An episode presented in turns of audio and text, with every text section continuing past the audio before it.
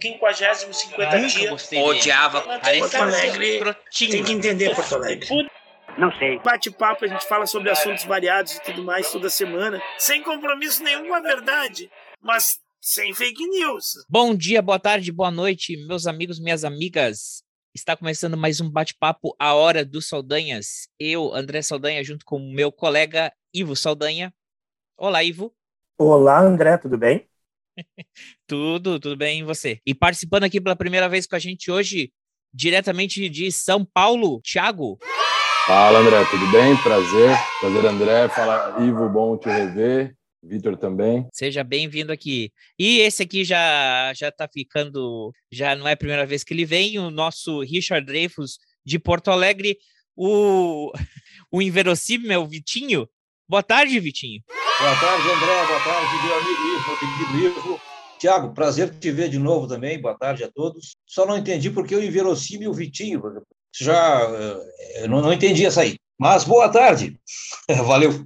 É por causa do teu primeiro episódio que tu participou aqui, que foi no dia 13 de novembro. O nome do episódio é O Inverossímil Vitinho, porque tu falou tanto a palavra inverossímil, inverossímil, inverossímil, e aí ficou o título do episódio é O Inverossímil Vitinho. É que tu não leu o título, né? Tu só dá play e escuta. Beleza, eu não, não sabia dessa aí. Vou rever. tá bom. É, e hoje é dia 22 de janeiro de 2022. Faltam 343 dias para o Bolsonaro deixar o governo. Hoje nós temos uh, o aniversário da Maria Leopoldina da Áustria, nós temos o aniversário da Marília Pera, do Caio Castro, e o aniversário que a gente vai falar mais hoje é do Leonel Brizola. Ele vai ser a pauta principal desse episódio. A gente nunca tem pauta, como nunca, mas como é um centenário do Leonel Brizola, a gente achou importante é, relembrá-lo, né? É, teu colega aí, né, Vitinho? Leonel Itagiba de Moura Brizola. É verdade, é o nome dele de nascimento era Itagiba e ele usava o nome Leonel porque era o caudilho da região dele lá passado, no tempo passado. Ele usava esse personagem nas brincadeiras. Aí depois ele se batizou como Leonel em vez de Itagiba. É mesmo.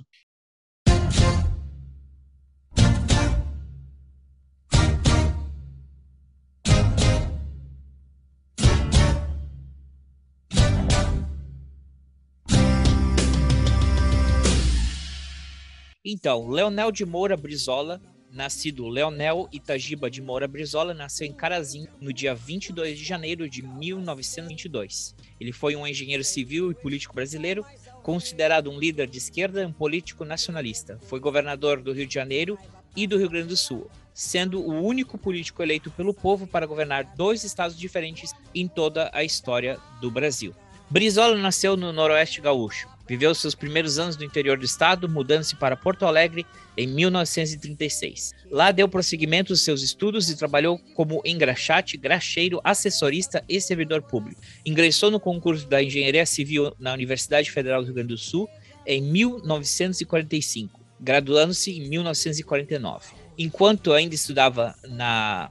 Como é que vocês falam? O FIRGS? URGS. URGS o F é. Aqui, é, aqui é URG mesmo. URG mesmo. O F, o F é comido. Okay. Ingressou na política ficando responsável por organizar a ala jovem do Partido Trabalhista Brasileiro. Não era tão jovem aqui, né? Ele já tinha um. Ele já tinha. Não, é, era jovem, ele tinha ah, 23 20, anos de idade. 20, 23, 23, anos, tá certo. 20, 23 anos.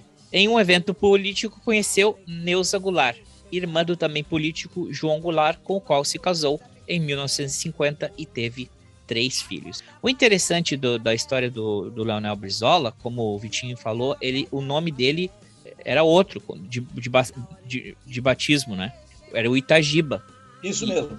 E ele decidiu trocar para Leonel quando ele tinha 14 anos de idade. É, alguém quer falar da infância dele? Não? Eu, eu vou te falar, quando eu peço para os meus alunos biografia, biografia não, peço para falar de algum personagem importante, eu peço sempre para eles cortarem esses, esses, essas penduricalhos. Casou com essa, estudou ali, estudou aqui, na infância fez isso, fez aquilo. É, gosto mais de ir na couve, assim, né? De não perder tempo com e, e falar do, do, dos feitos do cara, na realidade. Né? É, já vou fazer uma fala aqui, né, do Isola. É uma figura importantíssima na história nacional, né? É, eu acho que, principalmente pelo fato da, da, legalidade ali, mas não só.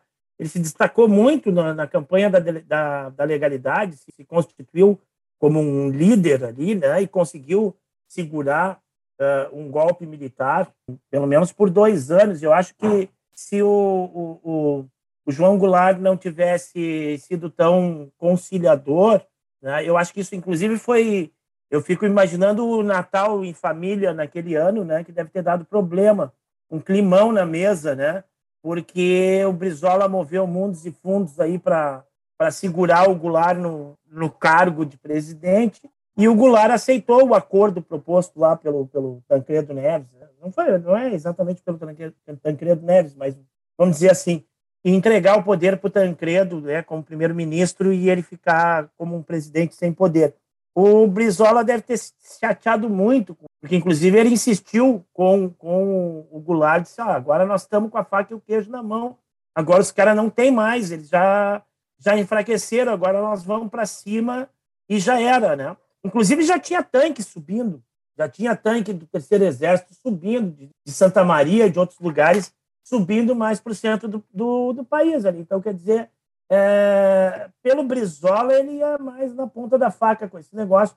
E talvez, talvez, não se sabe, né? Porque o golpe também ele não é consequência de, de questões meramente internas, né? A gente já sabe que o golpe foi tramado uh, pelos Estados Unidos, né? Então a pressão principal do golpe vem de fora, né? Então talvez, quem sabe, ele pudesse ter barrado aquele golpe de 64, talvez não, né? Haja vista isso, mas é, é um cara de uma figura importantíssima na, na política nacional, né?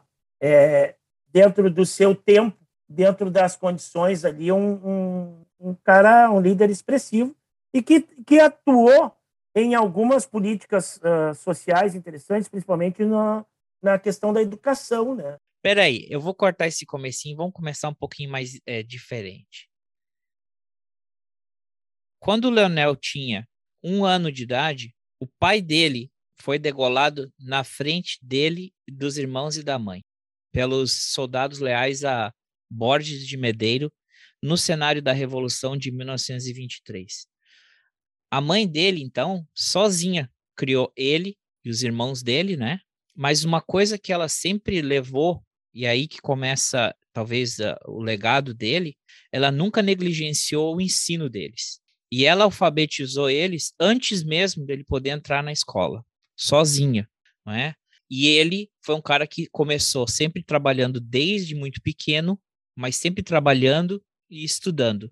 E é isso que eu acho que é, molda o caráter do Leonel e também a, o quanto ele apreciava, ele entendia a importância da educação na criação do cidadão. Então ele ele batalha desde pequeno, ele se muda para Porto Alegre.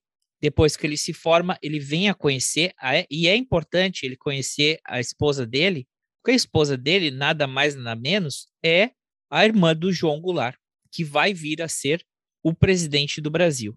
No casamento dele, o padrinho dele de casamento era nada mais nada menos que o próprio Getúlio Vargas. Tu falou do Natal, imagina eu imagino até a música do Poderoso Chefão tocando no fundo do casamento, nesse casamento. Então, Inclusive, está tudo enterrado no mesmo cemitério. O Vitinho, há uns anos atrás, é, todo dia de finados, ele ia lá colocar flores. Ele, inclusive, ele tinha que comprar vários buquês de flores para botar flores no túmulo do, do Getúlio, do João Goulart e do Brizola. Né, Vitinho? Fala aí, tua vida lá em São Borja. Posso falar? fazer duas... esse, esse périplo aí com as flores. Já que eu fui citado, posso falar? Mas, por favor. eu morei. Artigo 14. Tem razão parcialmente. Eu morei em São Borja por motivo de trabalho de, há 20 e tantos anos atrás, e obviamente que eu não ia todo dia de finados visitar o túmulo do Getúlio, porque eu sou ateu, né? e também porque não tem muito sentido, eu não acho muito sentido fazer isso. Mas eu conheci lá o túmulo e o, o gozado é o seguinte: né? eu estava morando lá uma época, e eu não sei porquê, eh, surgiu um boato de que haveria atentados contra os túmulos, que eles estão na mesma ala do, do cemitério lá do, do Jango, do Brizola e do, e do Getúlio. Surgiu um boato de que haveria atentados contra o boato forte, coisa assim, a, a ponto de ficar durante, eu acho que um, uns 15 dias permanentemente vigiado por os caras da, da Polícia Federal, Brigada Militar, todo mundo armado. Coisa. Eu, eu me deitava muito que um amigo meu eh, da Polícia Federal, carioca, dizia o seguinte: Pô, eu entrei na polícia, vim aqui para guardar tubo, eu nunca tinha imaginado isso. E o cara tava lá plantão de noite com aquelas metralhadoras, aquelas coisas cheias de um arsenal para guardar tudo. Que, aliás, não aconteceu absolutamente nada. Eles ficaram lá coçando o saco, né, com a mão que sobrava, com a outra mão segurava a arma, eh, nesse, nesse período aí. Que ano isso, Vitinho? Isso foi ali por. Eu morei em São Borja do final de 97 até 2001. Eu acredito que foi. Acredito não, foi nesse período, não me lembro exatamente o ano, mas foi ali, por, ali por, pelo ano 2000. E foi, foi até, até, até foi engraçado, né? E eu queria falar uma outra coisa. Eu tenho, eu tenho um negócio em comum com o Brizola, que eu também entrei na faculdade de engenharia na URGS, jovem. Né? Eu entrei com 17 anos na, na faculdade de engenharia, não terminei é, na faculdade de engenharia química. E foi lá que eu comecei a participar do movimento estudantil, da luta contra a ditadura, que estava no seu final, naquela época, 1981, né? E é curioso que tinha no centro acadêmico, eu cheguei, fui vice-presidente do centro acadêmico lá da, da engenharia. No centro acadêmico tinha uma salinha secreta, era um armário com livros que tu puxava o armário no meio e ele abria como se fossem duas portas. Atrás dele tinha uma escada que tu subia para uma salinha no sótão, salinha secreta que tinha lá. E servia para milhares de coisas né, que vocês podem imaginar, inclusive, isso, isso vocês estão pensando, inclusive. Né? É, mas nem quase pouca gente conhecia aquela salinha. Mas tinha uma, uma lenda urbana, eu imagino que seja lenda urbana, nunca consegui comprovar isso, de que o próprio Brizola uh, tinha se escondido naquela salinha uma vez que foi procurado pela polícia, coisa parecida. Mas eu acho que isso é lenda, eu nunca consegui alguém que me comprovasse essa, essa, essa história aí. É porque no tempo dele da, da engenharia ele não, não tinha motivo para ser procurado pela polícia, né? Porque ele era, era do partido do, do, do Vargas, né? Então não, não pois é, não sei. Por isso que eu acho que isso é lenda urbana. É verdade que gente se escondeu naquela salinha. É verdade isso. Agora, eu acho que o Brizola não. Né? Eu me escondi naquela salinha, mas não foi por um tipo motivo que provavelmente outras pessoas devem ter se escondido. Melhor não comentar.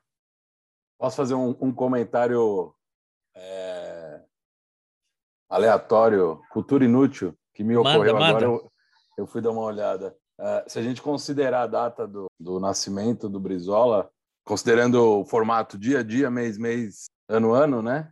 A data de aniversário dele, então, é um palíndromo. E se a gente for pensar o que significa, né, o que caracteriza o palíndromo, é algo que tem uma simetria linear. Né? E aí, pensando, refletir agora, uh, pensando filosoficamente, politicamente, o Brizola talvez tenha sido um dos raros políticos brasileiros que nunca vacilou, nunca oscilou. Ele se manteve, uh, digamos, fiel aos seus, seus valores, se a gente pensar que política é a arte de negociar, Brizola talvez fosse meio avesso a isso, né?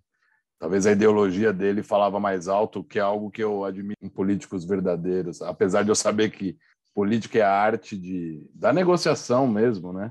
Uh, mas como o Ivo comentou no, ali no começo, né? Que talvez Brizola tenha ficado chateado com a forma que o, o, o Jango cedeu à, à pressão ou ao acordo. Talvez Brizola fosse mais resistente. Então foi um, um pensamento aleatório aqui que, eu, que me Não, ocorreu. Muito bom.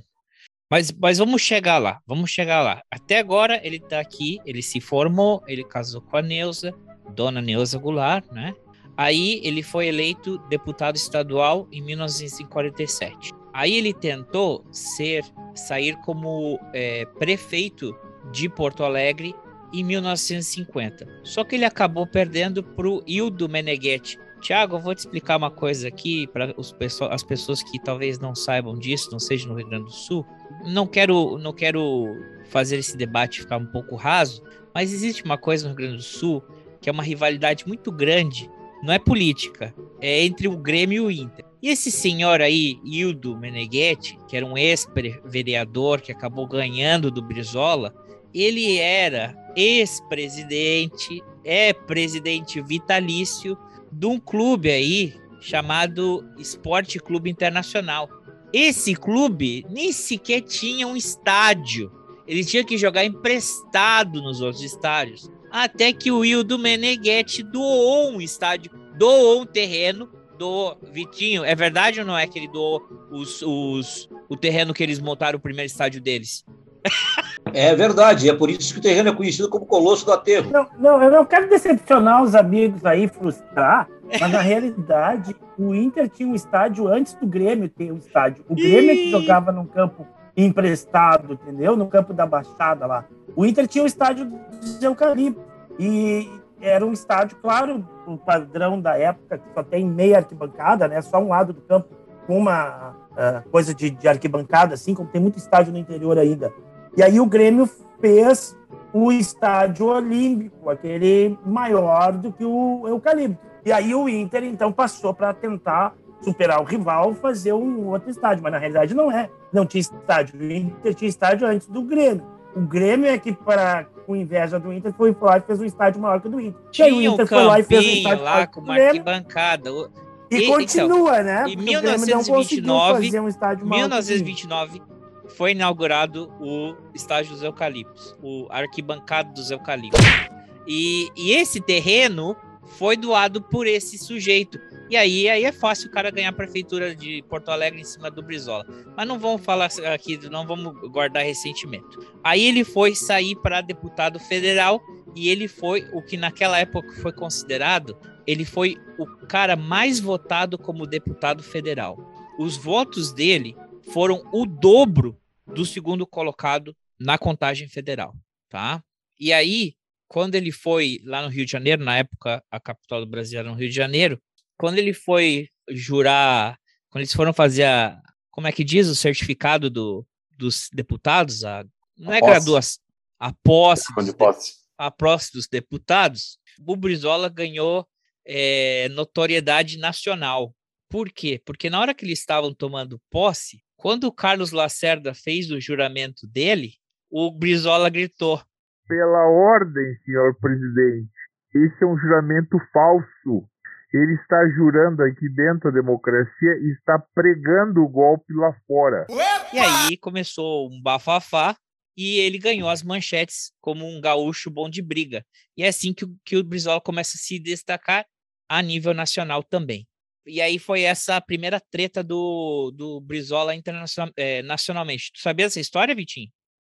Ou Ivo? Ou Thiago? Eu sabia. Ninguém sabia. Então, eu sabe... sabia. Tu sabia? sabia eu li hoje.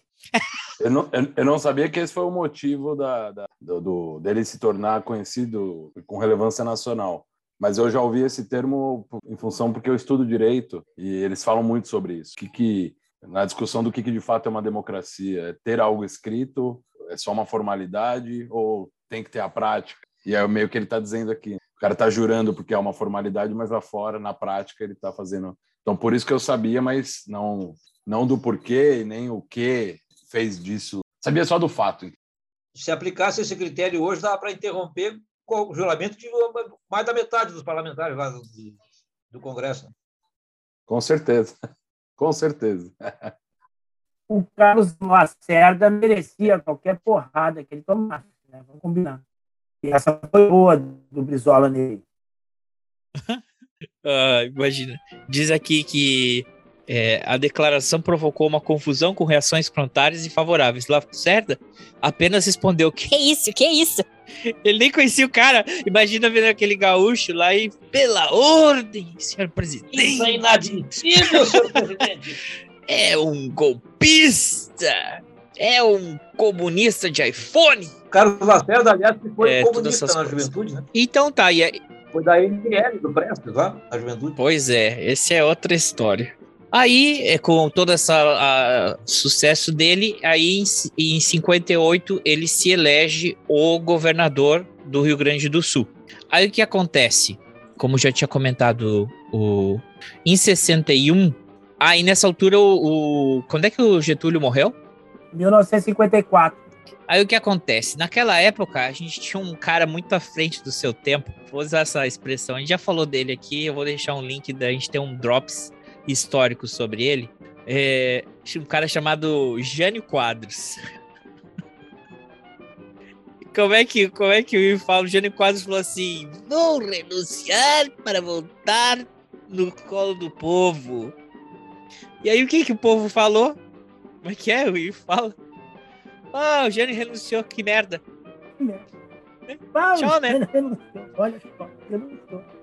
Porque naquela época tinha uma coisa assim, né? É, existia a eleição para presidente e a eleição para vice, né? Não era como é agora é agregado o presidente e o seu vice. Existiam as duas eleições, era a eleição para presidente e a eleição para o vice, né? E o, e o, uh, o João Goulart, ele foi eleito vice-presidente. Ou seja, renunciando o presidente. Ele fez mais voto que o Jânio. Ele fez mais voto para vice-presidente do que o Jânio fez para presidente. E pela Constituição, se o presidente renuncia, o vice assume. Mas o Jânio achava que os militares não iam deixar o, o, o João Goulart assumir, porque o João Goulart ele tinha mais uma posição à esquerda, né? E esquerda a gente tem que fazer várias aspas, porque o João Goulart ele era ele era rancheiro, era rancheiro. ele era latifundiário, ele tinha era dono de terra, ele era fazendeiro. Não era um cara, um esquerda boininha do Che Guevara. Ah, mas, meu amigo, um cara que dá 100% de aumento no salário mínimo é comunista na visão da elite brasileira. Aqui tem coragem. Aí, aí deu toda aquela treta. Aí o que, que o Brizola fez? Ele segurou no Rio Grande do Sul, não é? é a, fez a campanha da legalidade. Ele criou o primeiro podcast, porque toda sexta-feira à noite ele fazia um pronunciamento no rádio, fazendo o balanço do que tinha acontecido no governo dele. Dá uma parte aí. Thiago, tu é inteirado com o lance da campanha da legalidade? Eu não sei como é que isso pega no resto do, do país. Aqui no Rio Grande do Sul se fala muito na campanha da legalidade. Né? Ah, inclusive, lamentavelmente, nós tínhamos uma avenida aqui que chamava-se Castelo Branco e ela foi mudada o nome para Avenida da Legalidade e da Democracia. E aí, agora, nesse movimento de retrocesso que a gente vive, cultural, político e humano, os caras conseguiram voltar na Câmara de Vereadores, tirar o nome de Avenida da Legalidade e passar novamente para Avenida Castelo Branco. Mas, enfim, esse episódio da campanha da legalidade, Thiago, uh, é comentado por aí? Tu tinha conhecimento? Não tem conhecimento? Ninguém fala, ninguém sabe o que, que é? Então, é um é, eu já ouvi dizer por, por eu ter interesse, mas em São Paulo, a não ser em movimentos sociais, nem sociais, movimentos políticos muito engajados que devam discutir internamente, mas não é. E, e eu desconfio, aí aqui é uma, uma, uma um palpite mesmo. Uh, historicamente, o estado de São Paulo nunca foi, digamos, afiliado ou afim do estado do Rio Grande do Sul. Se a gente pensar a Revolução de 1932, do, do, provocada aqui em São Paulo, ela não deveria nem ter nome de revolução, na minha opinião.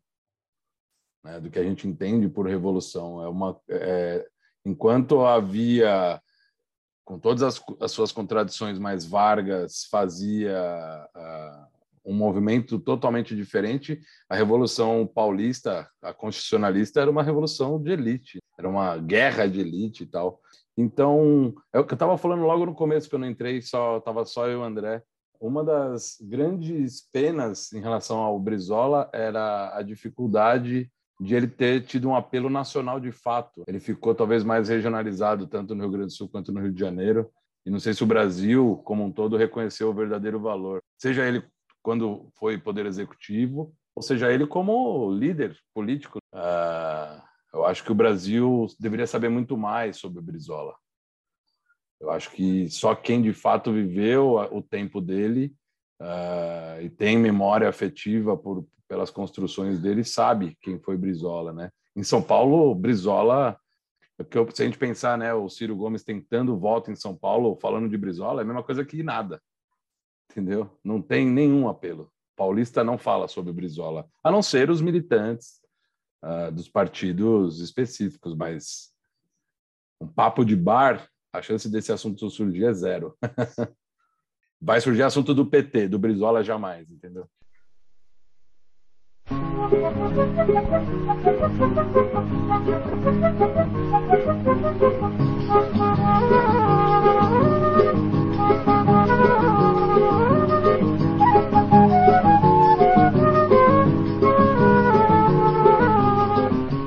Então, só para a gente contextualizar um pouquinho a campanha da legalidade, o Jânio renuncia, não é? E aí os militares não querem deixar o João Goulart assumir. Então o que, que o Brizola falou? Não, não é assim, não é o que a Constituição diz. É? E o João Goulart estava fora do Brasil para piorar tudo isso, né?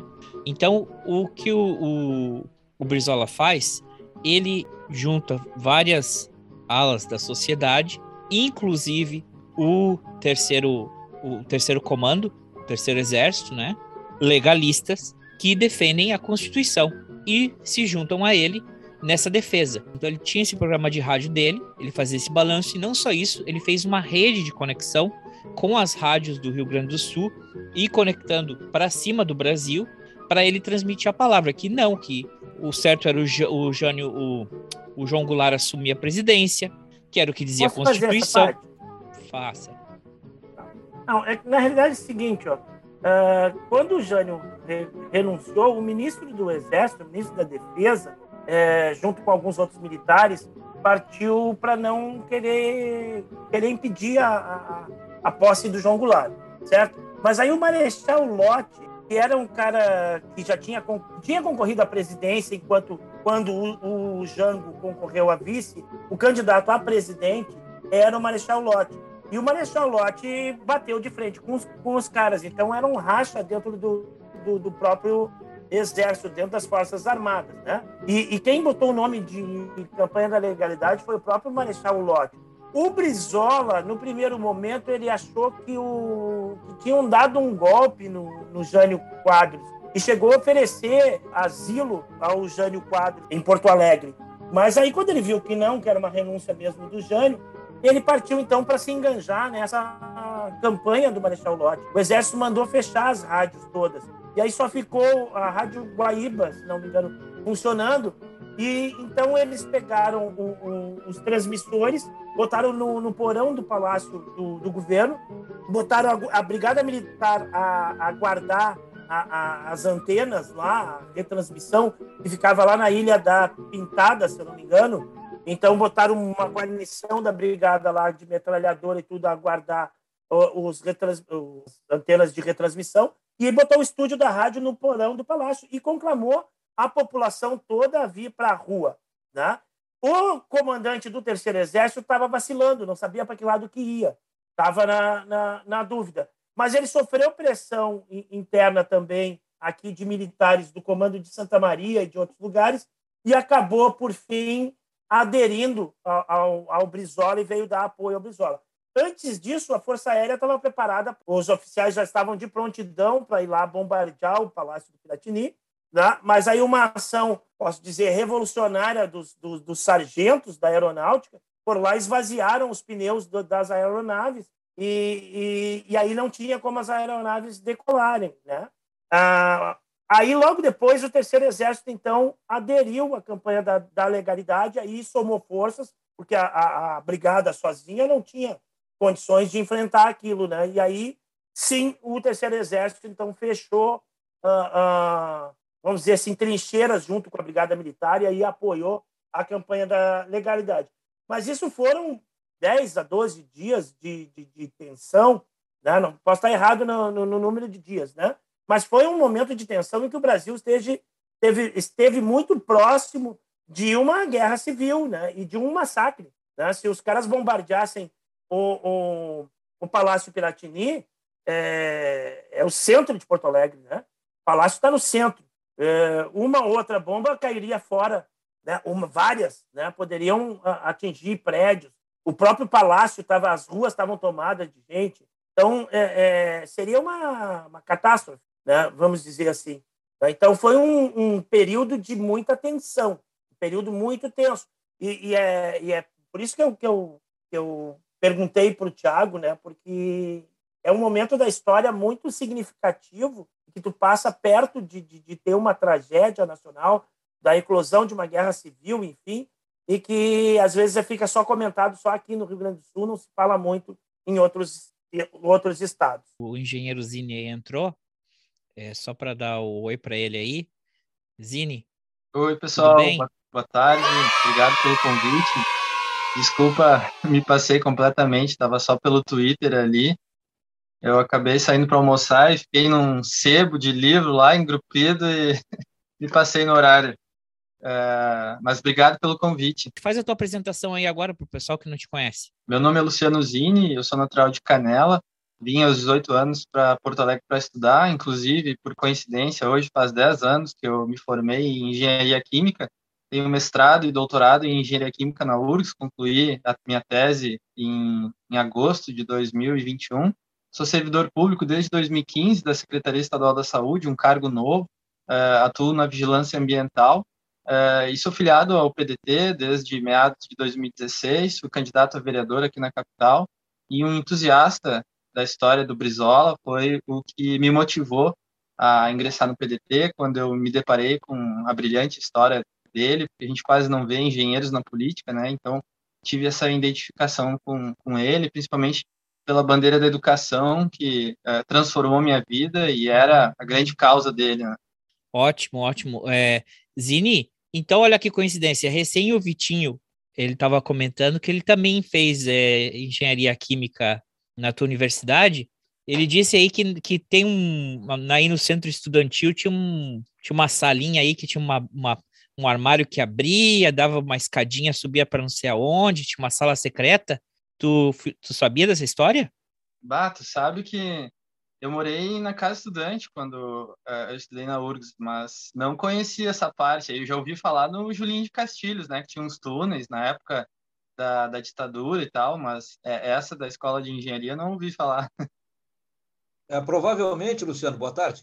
É porque tu morava na casa estudante, tu não precisou saber daquela salinha. Eu, eu morava com os meus pais, eu precisava saber da existência daquela salinha. Entendi. Eu não sei se existe, tá? Até, até um, a década de 90 eu sei que existia essa linha. Eu conhecia essa linha, é bem, era bem curiosa. Essa linha secreta do seu E. De que...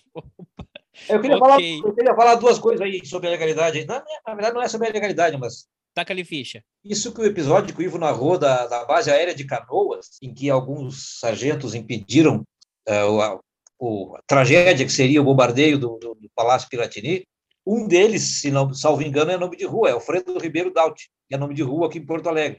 Outra coisa que me chamou a atenção foi a expressão que o Ivo usou, eu não sabia disso, que o Brizola tinha oferecido asilo ao Jânio. Tá certo que gaúcho é bairrista, mas oferecer asilo no mesmo país é uma coisa interessante, né? Era isso. Ah, e mais uma coisa. Tem um filme bem, bem bacana, bem interessante, mais ou menos interessante, digamos, sobre a legalidade, foi lançado há pouco, né? Com aquele ator que já morreu. O ator faz o papel do Brizola, o... esqueci o nome dele agora. Leonardo alguma coisa. É o filme sobre a legalidade, lançado há, acho que um, há um ano. É genial, na verdade foi em 2018, no Festival de Cinema de Gramado. Uh, o Ciro Gomes tinha vindo, uh, teve uma reunião né, no, do PDT da região das Hortênsias, no sábado e no domingo foi o lançamento desse filme.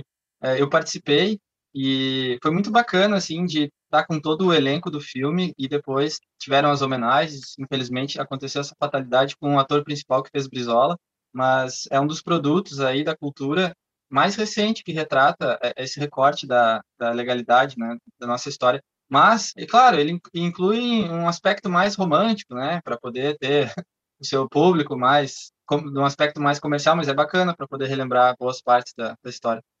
Como é que é o nome do filme, pessoal? Para botar o link aqui no. É Legalidade. link na... Legalidade, o nome do filme? Aham.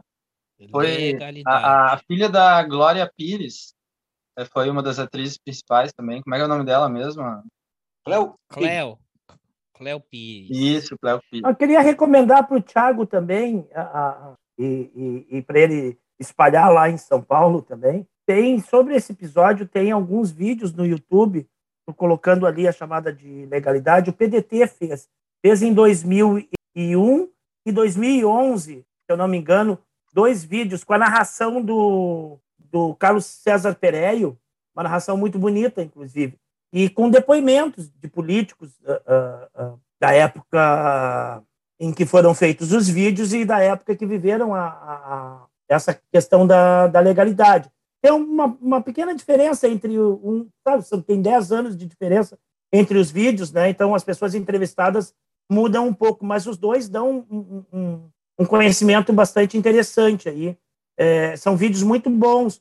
Aliás, é o melhor material que, que tu pode encontrar para em termos de, de vídeo. Eu, eu procuro isso para passar para os alunos alguns vídeos e, e esses vídeos do PDT com o Pereio são os melhores aí a respeito da, da questão da legalidade. Aí é só dar uma olhadinha. É vídeo aí de. Puta, agora eu não me lembro o tempo, mas dá uns 20 minutinhos, 30 minutinhos por aí, não é um negócio muito grande. Foi, foi lançado hoje pela Fundação Leonel Brizola um, uma série documental. Foi narrada pela voz dos dois netos do Brizola, a Juliana Brizola e o Brizola Neto, né? É, tá bem bacana, com várias imagens históricas, alguns discursos, e também passa uh, essa, esse momento da legalidade. O Paulo César Pereio, aliás, é o autor do hino da legalidade, né? Do hino da campanha da legalidade. Olha só, Vitinho é cultura também. Olha, pessoal, uma boa notícia para quem a gente geralmente, ó, oh, Thiago, não vai ficar ofendido aqui. Na verdade, a gente sempre promove a Netflix aqui, tá? Mas dessa vez a gente vai fazer uma traição com a Netflix, porque uh, o filme Legalidade de 2018 está disponível para ser assistido na Globoplay. Então, eu vou deixar o link na descrição do, do episódio.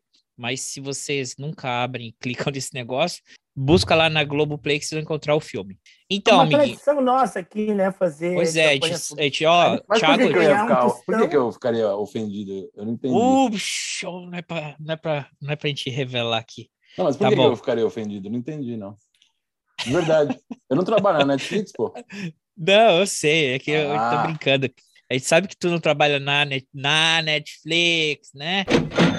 Okay, inclusive, na, inclusive, eu não sei se o Vitor sabe, o, o Zini estou conhecendo agora, o Ivo já sabe, porque a gente já, já teve, além de se conhecer, a gente já teve contato. Eu trabalho numa produtora né, de audiovisual aqui em São Paulo. E a Netflix, obviamente, é um dos clientes, mas o Globoplay também. Inclusive, a gente está desenvolvendo uma série ficção. Na verdade, é uma série de a história do, do roteirista, mas aí virou uma ficção. Então eu não tenho preferência por nenhum dos streamings. O importante é a cultura, ah, o importante é a cultura avançar no país. A gente vai lançar esse ano uma série com a Amazon também, com o Marcelo Delois. Então eu não tenho eu sou só fornecedor desses desses caras aí.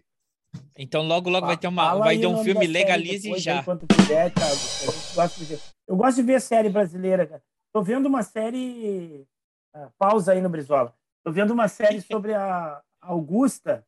Cara, muito louco, né? Daí eu fui lá agora. Como, como que é o nome? Como que é o nome?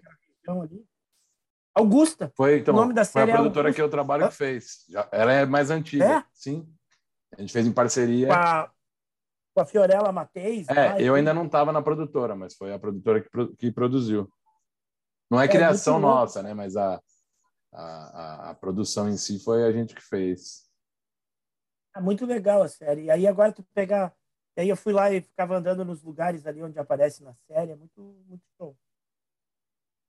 Beleza. Mas, beleza. o que você falou para da questão da, da, da campanha da legalidade, desses vídeos para eu é, tentar difundir em São Paulo, eu acho que o alcance desse, desse tipo de assunto ele já está colocado no mundo, no meio acadêmico, ele é falado sempre e na militância política também. O Zini deve saber que a militância do PDT em São Paulo é bem engajada, por exemplo. E agora, fora disso, cara, São Paulo, o que, o que, o que, que, não, é, que não são as pessoas que de fato estudam uh, em alguma área do conhecimento que debata isso, ou que tenha algum interesse de, de se envolver com a política, não necessariamente ser candidato, mas ser militante, fora disso, é zero. É zero. Então, mas isso já é bem no, nos meios corretos, isso é bem bem debatido. Por exemplo, porque que eu conheci em função de estudar direito. Na faculdade de direito isso é muito debatido. Então, muito bem. É, isso que a gente começou conversando lá do começo, quando ele quando ele foi lá e tretou com, com o Lacerda no, na, na, na, posse dos deputados, né? O que tem uma coisa do, do Brizola é que ele não era um cara só que falava, né? Porque esse negócio da campanha da legalidade, o cara foi lá e foi mesmo. Tem foto dele andando com metralhadora, acho que até uma foto clássica dele, né? Ele andando com a metralhadora e um cigarro. Ele ele estava à frente da coisa. E tanto também no sentido da reforma agrária, ele é o cara que começa com a reforma agrária dentro da própria fazenda dele. Ele, ele doa 1.038 hectares da fazenda que ele tinha com a Neuza para que 30, 30 agricultores é, montem uma cooperativa e comecem a explorar aquela terra. Então, ele, ele começou a organizar os movimentos dos agricultores sem terras lá lá atrás em 1959, né, 58. Então, o que a gente enaltece, fala do Brizola, que queira ou não queira, os amigos ou os inimigos deles dele sempre reconheceram que ele era um cara muito ele era muito autêntico, né? Ele, ele, ele, ele fica conhecido para a gente quando a gente vê é, os debates, né? A gente que é mais novo vai lembrar dos debates dele, dele xingando o, o Maluf de filhote da ditadura, né? Mas é, ele era um cara que ele era muito, ele era muito autêntico nas coisas que ele fazia. Ele pregava reforma agrária e, da, e, e fazia própria, ele do, doava os terrenos dele, né? É, ele vamos fazer a campanha da legalidade, vamos. Tô aqui no rádio, tô aqui com a minha metralhadora, vamos, vamos, vamos segurar essa onda, né? Então, essas são algumas características da história dele que é interessante de ressaltar. Então, o que que acontece? O, o, o João Goulart vem, pessoal, ok, ele deixa ele vir, ele, ele vira um governo mais ou menos como se fosse um parlamentarismo, né? Por um tempo, e aí o João Goulart assume como presidente, só que em 1964 o, o caldo entorna. E aí, alguém quer falar do, do período do exílio? Do golpe de 64? Eu sei que o Vitinho gosta muito desse tema. É, vou, vou, já que eu fui citado, então vou falar, né? Não, mas é, na verdade é isso. 64 foi, o, como o Ivo disse antes, eu acho, né? O, a, a, campanha da legalidade adiou o golpe previsto para 61, né, que acabou acontecendo em 64 contra o governo do Jango, que, aliás, do ponto de vista do direito, queria dizer para o Tiago, eu também sou. Minha graduação é direito, depois de, da tentativa de me formar em engenharia química e mais algumas, eu me formei em direito.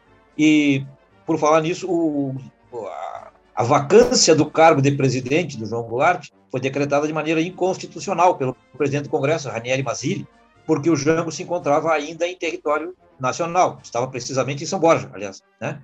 E então ele declarou isso, foi uma confusão no Congresso, ele foi no momento que declarou, foi chamado de vendido, traidor e outras coisas mais, mas declarou a vacância e aí assumiu, esse, digamos, se consolidou o golpe iniciado uh, alguns dias antes pelo general Mourão, né? Que não é que não é o Hamilton Mourão, vice-presidente do Bolsonaro, mas é o general Olímpio Mourão, né? Que deslocou antes do, do, dia combinado as tropas dele de, Minas pra, de Minas para o Rio de Janeiro. Foi o início do, do levante militar que derrubou o, o, Jango. É isso. E o Brizola defendia, defendia a, a, luta, a resistência armada ao golpe militar, né? e o, o cunhado, o Jango, uh, não autorizou, autorizou de maneira nenhuma. Uh, e aí há, muita, há muita, muitas avaliações diferentes sobre essa atitude do Jango. Né? Ele disse teria dito que não queria derramamento de sangue brasileiro e que, portanto, a resistência armada ao golpe provocaria essa, essa guerra civil, digamos, e havia já, inclusive, a Operação Brother Sun dos, dos Estados Unidos, que tinha, tinha um porta-aviões se deslocando em direção ao Brasil, para o caso, porque os, os americanos previam, a inteligência norte-americana, a CIA, etc., previa a possibilidade de uma, de uma guerra civil no Brasil, e estavam prontos para intervir em apoio ao, ao golpe. Nem precisou, eles logo desmobilizaram essa operação, a Operação Brother Sun. Mas o Brizola defendia essa resistência. Uh, o Jango não topou, não houve a tal resistência armada, resistência física ao, ao golpe, que se, acabou se consolidando e deu o que nós todos sabemos que deu, né? É isso. E isso não é teoria da conspiração, gente. É só é, isso, isso é verdade. Isso já, já foi desclassificado nos arquivos do, da inteligência dos Estados Unidos que o, os Estados Unidos estava apoiando o golpe de militar, militar de 1964. E não só isso. Se os pintadores de calçada não dessem conta, eles iam entrar aqui também. Posso contar eu... uma curiosidade? Mas, Posso por favor.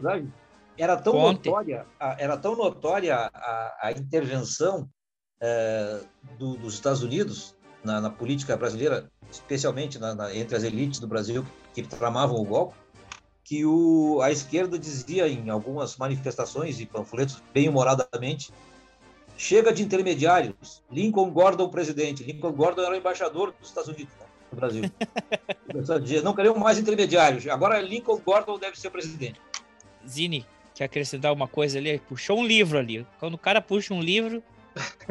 é, então, eu queria achar um trecho aqui, compartilhar com vocês. É, esse livro foi lançado esse ano, é um tempo bem melhor para se ver, pelo Wendel Pinheiro, ele é um historiador e ele faz um resgate histórico do trabalhismo. E tem um trecho aqui que eu estava lendo que falava da época de João Goulart, presidente, e ele dá um discurso em relação às reformas de base, diferente dessa lógica, não sei como é que se chamaria na época, mas interesses norte-americanos, consenso de Washington. Ele, como um presidente trabalhista, ele tinha essas bandeiras da reforma de base, que ia muito em, em desencontro com o interesse das elites, por exemplo, a, a reforma agrária, né? Então, tinha os grandes produtores, os grandes proprietários de extensões rurais estavam ameaçados. E é essa elite que se coloca contra, sim, se macuna com os Estados Unidos. Mas eu, eu queria resgatar uma passagem que vocês falavam da questão do golpe, né? mas talvez antes do golpe. E é, é nesse documentário também, é, lançado hoje pela Fran Brizola e pelo Brizola Neto, quando, quando o Brizola está em Porto Alegre estudando engenharia civil na URGS, ele está na ala moça do PTB e Getúlio Vargas uh, olha para ele e diz: esse guri tem que estar tá na, na, nominata para deputado estadual. E aí a primeira eleição que ele disputa e se elege com de 3 mil votos. E quando Getúlio Vargas está como presidente, lá em, não lembro se é 1954, com ameaça de já ter o golpe militar, é o suicídio dele que evita com que tivesse naquela época o golpe militar. E depois tem esse período que vocês comentaram da legalidade com Brizola, uh, também se colocando contra, né? Quando Jânio Quadros renuncia e João Goulart era o vice, estava na China, os militares já queriam tomar o poder. E é o movimento da legalidade que evita que isso aconteça em 1961. E aí, quando chega lá em 1964, aí uh, justamente tem essa questão uh, do risco iminente de guerra civil, e é, e é exatamente isso que foi comentado. É para não haver um banho de sangue que o João Goulart prefere uh, ceder e entregar o poder para os militares e contraria Brizola, que Brizola estava disposto a, a, ir para o confronto, para o embate com, né? Até estava falando sobre a metralhadora, tem um quadro aqui que tem essa foto, André, é justamente do momento que o Brizola estava no palácio do, do Piratini como governador, com a metralhadora na mão, período da legalidade. E, infelizmente acontece, né? O golpe militar, eles assumem, o Brizola fica um mês escondido aqui em Porto Alegre, o Jânio acho que já, já vai para o exílio antes que o Brizola, e aí tem umas cenas aí, né? Até acho que é ali por Tramandaí, deles pegando um teco-teco para poder fugir, fugido pro, pro Uruguai, né? Tu vê, cara que governador do estado, assim como deputado federal, e tem essa situação aí de, ter que sair fugindo. Tem um outro, um outro documentário também que relata um pouco dessa, dessa passagem, nessa transição entre uh, o governo civil e o governo militar, que é, foi produzido pela Marta uh, Schmidt, ela é filha do Matheus Schmidt e ela, ela é produtora cultural, também diretora de cinema, e ela produz um documentário que conta a história do pai dela. O pai dela tinha sido ali o sexto, sétimo suplente como deputado federal, e como eles começaram a, a, a exilar e perseguir os, os, deputados que tinham sido eleitos, o pai dela acaba sendo eh, nomeado como um dos deputados que vai, né, Congresso naquela época, e fica aqui no Brasil, e foi aí um deputado federal do PDT, Matite, foi uns quatro, cinco mandatos de deputado federal, e nesse documentário eu fui assistir na Casa de Cultura Mário Quintana e eu, enfim, gurizão ali, né? E o, o resto que estava assistindo era tudo uns senhores. Assim. E tem uns determinados momentos em que eles tocam jingles da época. E esse pessoal que estava assistindo, ele começa a cantar junto no cinema. Então parecia que era a história viva ali de Porto Alegre, do Rio Grande do Sul. Aí depois tiveram debates e comentários. Aí até tinha uma senhora que eu fiquei conversando muito com ela, ela participou bastante. No final eu fui junto com ela, até ela pediu táxi. E ela contando assim que ela, na verdade, ela era filiada ao PT, mas admirava muito o Brizola, e a nora dela é, era do PCdoB. E aí foi ver, no final, era a sogra da Manuela Dávila e mãe do... aquela banda, como é que é o nome da, da banda do marido da Manuela? Alguém lembra? É, Cidadão Quem. Isso, Cidadão Quem. E por coincidência, assim, também o, ela perguntou meu nome, quando eu disse meu nome, ela encheu os olhos de lágrimas, parece que ela teve um filho que se chamava Luciano também e, e acabou morrendo de câncer, se não me engano. Então foi tem esse documentário do Matheus Schmidt que também é bem bem bacana. Deixa eu fazer uma ressalva. Tinha falado sobre. Já que o Luciano fez um, um, um histórico aí do, dos momentos em que historicamente conseguiu retardar esse golpe imitado, né? É, o de 64 ele foi construído, né? é, os Estados Unidos trabalhou uh, uh, arduamente na construção desse golpe. Ele não é um golpe se dá meramente pela intenção dos, dos militares brasileiros. Né? Ele é construído, os caras colocam todo um aparato é, tecnológico na época, uh, via cinema, via um instituto, criam um instituto cultural e eles vão para o interior do Brasil uh, fazer propagandas contra o governo brasileiro, né? Nessa chamada ameaça comunista que eles enxergavam na figura do, do João Goulart. Então, por isso que durante muito tempo se falava em, em ditadura militar, né? Se falou muito sobre ditadura militar. De uns anos para cá se fala na, na, num golpe civil-militar, ditadura civil-militar, né? Porque, de fato, uma parte da sociedade se engajou nesse golpe da, da militar de 64. Uh, vide marcha da família com Cristo, enfim. Como nós vivemos no momento atual. Né? A, a, construção uh, uh, do momento atual, ele, ele, ele passa por engajar setores da sociedade de iludir, de iludir, hoje através de fake news, hoje através de rede social, das bolhas da rede social, né, para iludir uma parcela uh, grande da população, né, até nos movimentos anti-vacina e, e, outras coisas mais. Mas o golpe de 64 também, ele foi bem trabalhado, né? E se não desse certo, estava lá a frota americana de prontidão para invadir e para bombardear e sei lá o que, que eles queriam, o que, que eles fariam para garantir a, a, a, o afastamento dessa da, da figura do João Goulart do poder. Então, eu acredito que mesmo que o Brizola tivesse conseguido convencer as lideranças a resistir, talvez não lograsse isso, porque é, os caras iam vir pesado para cima ali. Tava todo... Então, querendo, querendo dizer que, pessoal que está escutando aí, numa outra linha temporal, quase que Brasil virou um Porto Rico gigante. Opa! uh, ok, olá. Então, o, o Leonel Brizola vai para o exílio. Ele inicialmente fica no Uruguai, mas depois o Uruguai também tem uma ditadura militar. E nos Estados Unidos, a gente tem um presidente, a gente tem um presidente é, democrata, o Jimmy Carter. E aí o Jimmy Carter começa a pregar que vai acabar com os abusos imperialistas dos Estados Unidos. E o Brizola fala: Ah, é? Será que é? Vou testar. E o Brizola aplica asilo político nos Estados Unidos e é concedido. Não é? Então, o, ele de ser seguido pelos militares brasileiros e pela própria CIA em, quando ele estava no Uruguai, ele passa a ser escortado pelos agentes da CIA para ele poder entrar nos Estados Unidos. Ele fica um tempo nos Estados Unidos, mas de lá ele vai para Portugal. E de Portugal ele retorna para o Brasil em 1979, exatamente no dia da independência, em São Borja. E aí começa o trabalho dele de é, ele queria voltar para o partido dele. PTB. PTB. PTB. Mas teve uma movimentação lá e ele não pôde, né? Esse partido já estava, já tinha novo dono, né? E aí ele cria o PDT. Aliás, posso interromper? Interrompe, uma, claro. Uma manobra né, muito importante da, da, ditadura, dizem que organizada pelo seu grande bruxo, que era o Goberido Couto e Silva, né? Então, a Ivete Vargas, que não sei, salvo engano, é sobrinha neta, era sobrinha neta ou neta ou sobrinha, não sei o que é, do próprio Getúlio Vargas, queria também o partido, e ela, e ela era desafeto, digamos, do, do, do, Brizola.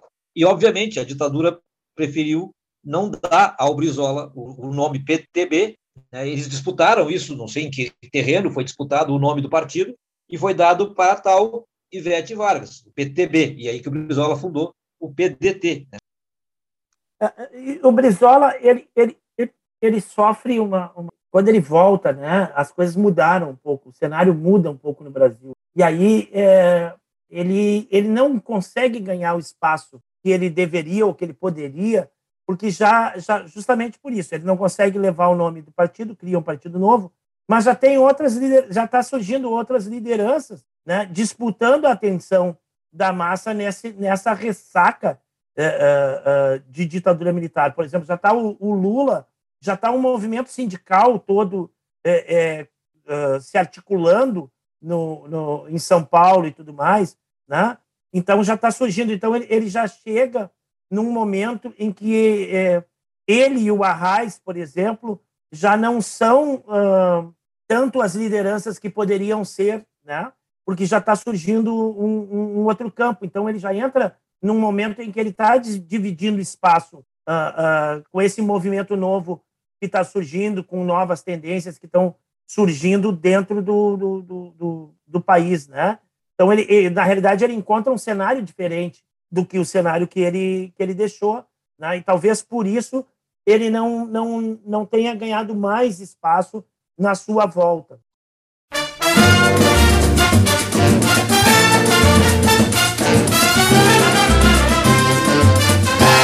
Se acaso você chegasse no meu chateau e encontrasse aquela mulher que você gostou, que tinha coragem de trocar nossa amizade por ela que já te abandonou? Se acaso você chegasse no meu chateau e encontrasse aquela mulher que você gostou. Será que tinha coragem de trocar nossa amizade por ela que já te abandonou?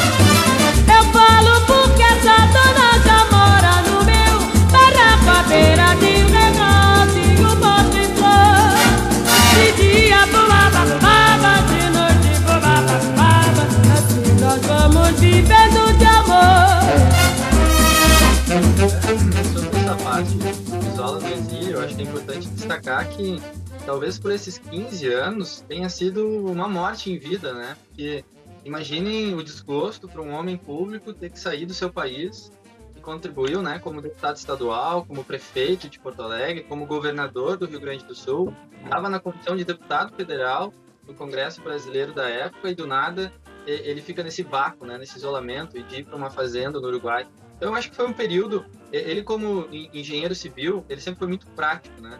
Eu acho que faltava, talvez, um pouco de. Uh, uh, a questão da formação, que talvez o pessoal que é mais de humanas tem, né? De leituras, de reflexões. Eu acho que nesses 15 anos ele consegue se aprimorar nesse sentido.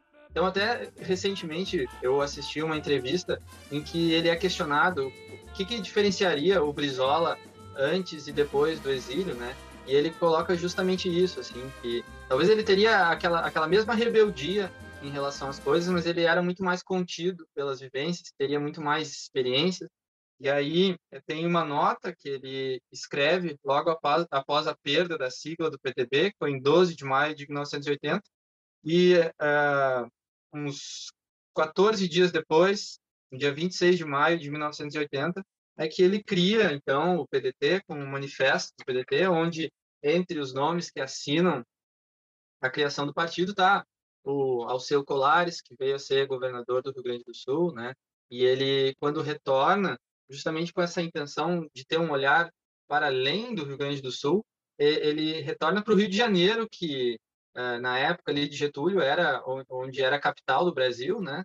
E já já era em Brasília, mas mesmo assim ele vai para o Rio de Janeiro, onde tinha talvez esse resquício da política eh, concentrada lá e, e, concorre a governador. E quando ele concorre, concorre a governador no Rio de Janeiro, é, já tendo essa visão de querer uh, construir um partido uh, é, para nacionalizar ele, né? E, e, ele é bem sucedido e, e, e, consegue se eleger mesmo com toda a questão da comunicação, todo, né? O, o, os governos da época todos aparelhados ainda, porque teve toda essa questão da transição, ela não foi muito tranquila, né? Enquanto tu tinha ainda uh, até que se tivesse a eleição presidencial de 89, a eleição de governadores acho que foi um pouco antes, tu ainda tinha muito controle da ala militar né, no Congresso, eles tinham maioria no Congresso, eles tentam, num primeiro momento, fazer eleições presidenciais, não conseguem, e depois vem um, um deputado e coloca a questão da, da, da votação uh, para que seja voto direto para presidente, perde, e mas daí cria o movimento do Diretas Já, e Brizola começa a participar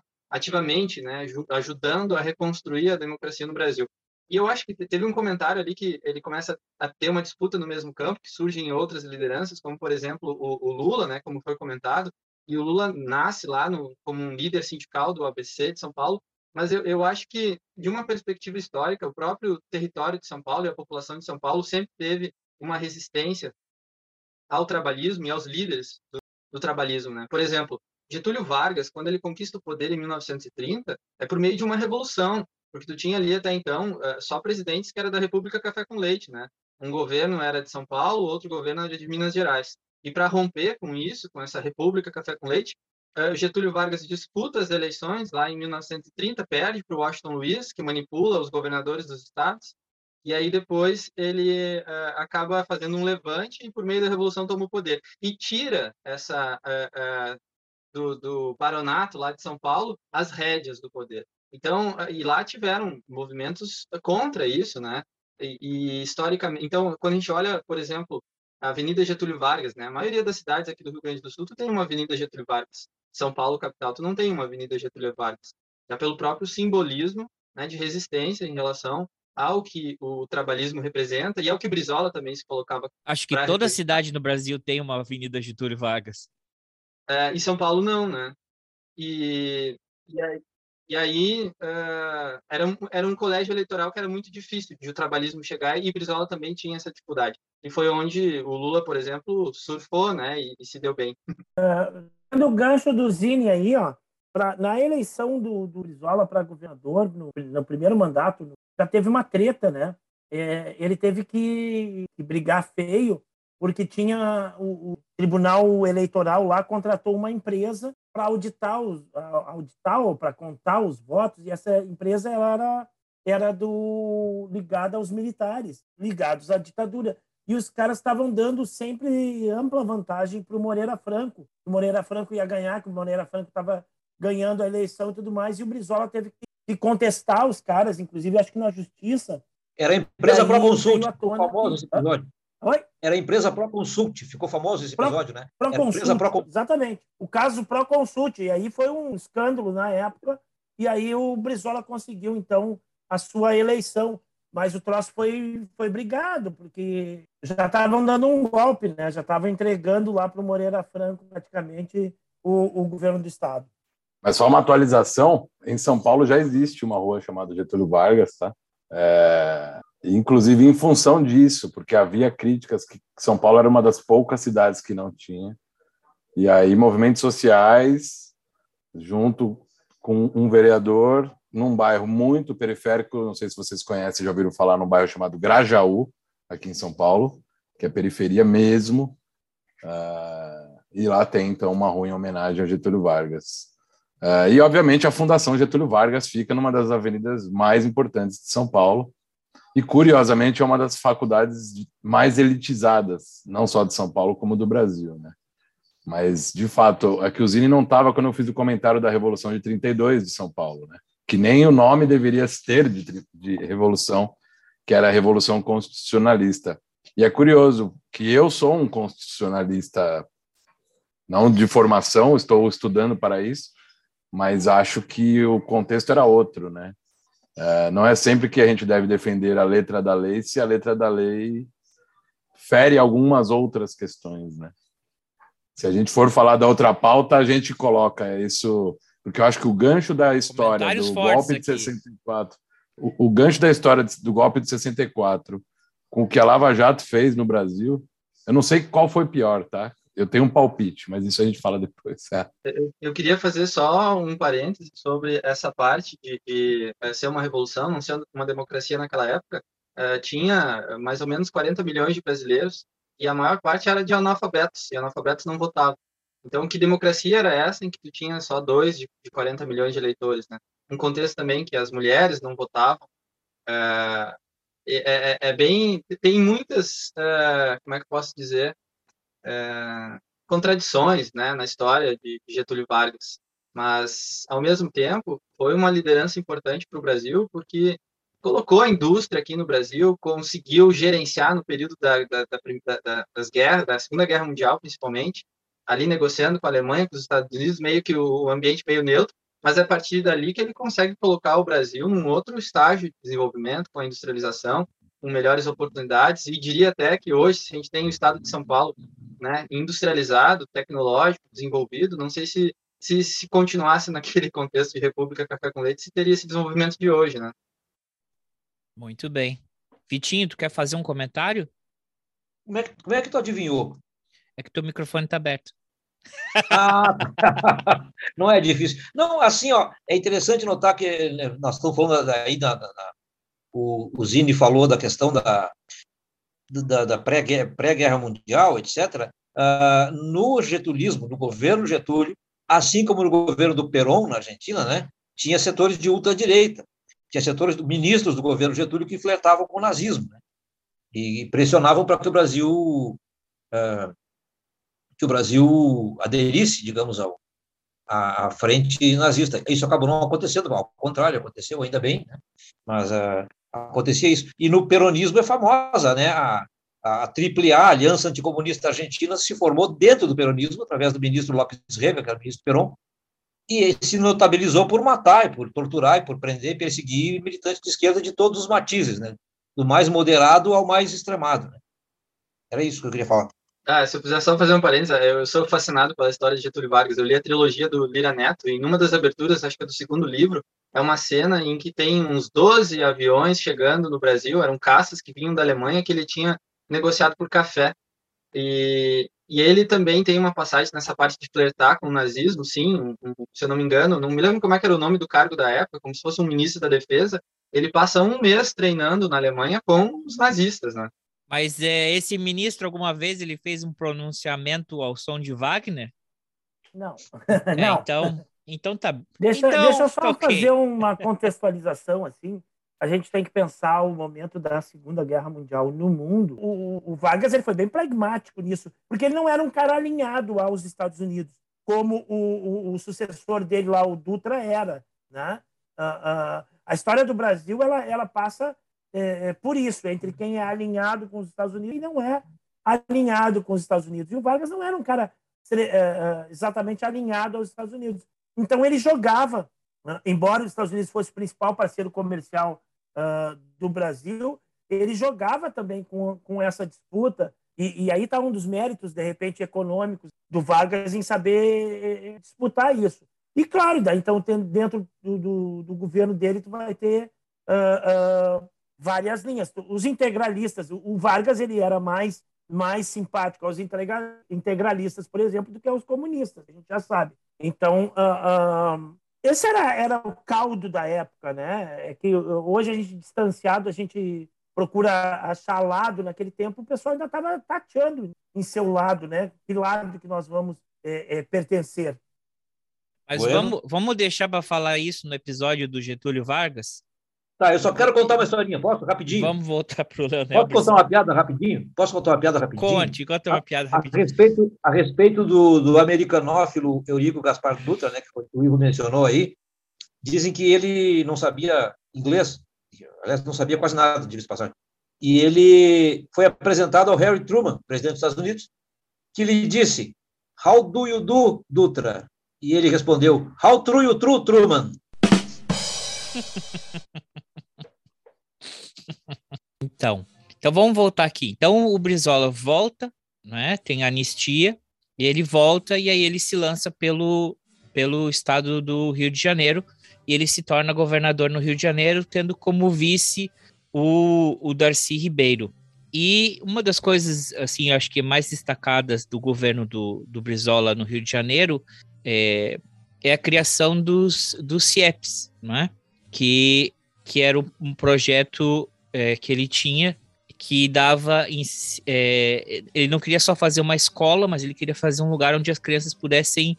que fosse um centro cultural também, né? E que as crianças podiam é, passar, é, além do horário escolar, praticar esportes e, e, e tudo mais. E, e deu certo no, durante o governo dele, só que infelizmente não foi dada a continuação é, dos é, que sucederam ele, né?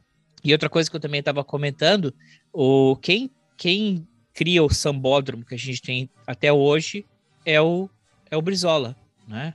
Porque todo ano eles tinham que remontar e, e ele transforma também nos primeiros anos de no primeiro ano de uso do, dos camarotes, né? Onde são os camarotes, é, virou um, um grande CIEP, foi um, foi um, um grande colégio é, no primeiro ano e aí ele vai implementando, colocando CIEPs nos bairros, sempre buscando as áreas mais afastadas, mais afetadas e mais pobres. E uma outra coisa foi que ele colocou as linhas de ônibus da favela para a praia, porque até aquela época não existia linha de, de ônibus que vinha da favela, da comunidade, para as praias do Rio de Janeiro. Isso era uma coisa só do pessoal que morava naqueles bairros, que já morava na, no bairro da praia ou os outros bairros uh, de elite. É, é, essa parte é fantástica da, da, história do Brizola, porque ele traz lá do Rio Grande do Sul a questão das brisoletas, que eram modelos mais simples. Ele erradica o analfabetismo no Rio Grande do Sul. É, eram modelos de construções simples, básicas, rápidas, baratas, para poder ganhar escala, né? Foram mais de 6 mil escolas aqui no Rio Grande do Sul. Quando ele chega no Rio de Janeiro, ele aprimora esse modelo junto com Darcy Ribeiro. Darcy Ribeiro, que era o seu vice-governador, ele, ele era um antropólogo tinha vivido 10 anos no meio dos índios, traz uma visão para a educação, do seu modelo pedagógico, do, do, papel transformador da sociedade por meio da educação, e também se conecta com Oscar Niemeyer, né, que projeta aqueles centros integrados, disponibiliza piscina, disponibiliza atividades culturais, é de uma genialidade. É, naquela época, ele chega a colocar 60% do orçamento do Estado na área da educação. Então, é, é educação para além dos discursos, é no orçamento, né? Inclusive, até fato de hoje, né, não sei se vocês acompanharam, mas um deputado federal do Rio de Janeiro, e é do PSOL, o Dave, é marido do Glyn, do... Breaking do, news! Né? é, ele faz uma carta que, anunciando que vai se desfiliar do PSOL e vai se filiar ao PDT. E quando ele escreve na carta os motivos, ele coloca justamente pelo legado do Brizola, ele como um, um, um jovem pobre, negro da periferia, tem acesso à educação por meio de uma brisoleta, então ele sente essa gratidão por ele ser quem ele, que ele é hoje, fruto do legado de Brizola, né? Vocês sabiam disso, galera? O, o Dave Miranda saiu do pessoal e, e, se desligou do pessoal e está entrando sim, no PDT. Sim. Colega sim, Ivo, sim. sabia dessa? Essa informação é bem, bem quente já. Não, não sabia. Sabe quem é o David Miranda? David Miranda ele era suplente do, do Jean Willis. Se eu não estou enganado, quando o Jean correto, Willis. Ele... Correto. É isso mesmo. É isso, né? É o marido e o. E o... Sim, e é marido do Glenn Greenwald, do, que era do, do Intercept, Intercept, Brasil e é do Intercept. E é, de, é deputado federal, era deputado, deputado federal. federal. pelo PSOL. E agora ainda é. é. Ainda, ainda é. é né? Pois é, interessante é isso. Eu ia dizer, ontem ainda eu fui, eu estava também tinha ouvido essa, essa, essa questão do, do, do David Miranda, e ele ainda consta como deputado federal do PSOL, uh, nos registros oficiais e no site do próprio PSOL. Mas, ah, não, mas isso, é, é, mas isso mas que é muito o falou é verdade, isso aconteceu. Mas não sim, sei sim. se efetivou-se a, a filiação, isso eu não sei mesmo. Ele consta como do PSOL ainda. E, é, eu, eu, posso, eu posso aqui dizer um pouquinho sobre o porquê que em março se ele, ele existem as janelas, tipo no futebol, que tem as janelas das transferências, no, no Congresso tem as janelas de você mudar o partido, senão você perde o mandato. E, e, acho que março volta a ter é a mesma coisa que aconteceu com o Freixo, quando ele saiu do pessoal e foi para o PSB. Todo mundo já sabia, ele já tinha anunciado, mas precisava esperar uma certa data. É, é mera burocracia, na real. Mera burocracia. Eu só não vou dar meu palpite do porquê que ele está fazendo isso, porque o Zine é um militante do PDT e eu não quero que a gente discuta aqui. isso, e, e, mais uma coisa, é, pode parecer meio é, bobo que eu vou falar, mas eu já, já vi relato de pessoas do Rio de Janeiro falarem que eles iam pro, pro, pro CIEPS, né, pro Brizolão, é, mesmo sem ter aula, porque como ele tinha esse desenho muito é, muito inteligente do Niemeyer, né, ele é um corredor largo, assim, de concreto, né? E eles diziam também que era, é, que o Niemeyer, claro, pensando, era uma forma dele manter a temperatura interna mais fresca. Então, o pessoal dizia que eles pulavam o muro para ir no, no brizolão, porque só tá lá já era mais fresco era mais confortável do que estar tá em casa, né? Então ali eles podiam e tinha esporte, tinha, eles podiam jogar bola, podiam. Então o colega Ivo sabe aí da importância também nessas comunidades mais pobres de de tarem, de tirar as crianças da rua, tirar o adolescente da rua e por mais que eles não estejam tendo aula, eles estão num ambiente seguro, né? Um ambiente que eles estão protegidos da, das garras do, do crime, né? Ou se envolver. Então, às vezes, o cara pode ser que ele não, não que ele passava 24 horas estudando, mas só o fato dele não estar tá andando com, com gente do mal, isso já deve ter salvado a vida de muita Muita criança. A, escola, é, muitas vezes, é, é, é, na periferia, eu, eu trabalho na periferia, é, a gente, e trabalhei à noite, trabalhei no EJA e tudo mais, a, a escola acaba sendo um, um ambiente protegido para o lazer, para a interação social, um lugar mais seguro, tu entendeu? Porque às vezes o cara pode ficar batendo papo na esquina com seus amigos, mas quando ele está batendo papo na esquina com seus amigos, se ele é preto, muitas vezes pode passar a, a polícia, pode passar, sei lá quem, e mandar bala, entendeu? Então, dentro da escola, o cara pode jogar bola, o cara pode conversar. Eu tinha alunos na, na EJA que os caras não estavam nem um pouco interessados em, em estudar, mas os caras não faltavam a aula. Eles iam todas as noites, porque é um ambiente seguro. Ele não vai tomar atraque da polícia, ele não vai tomar pulacho de vagabundo, entendeu?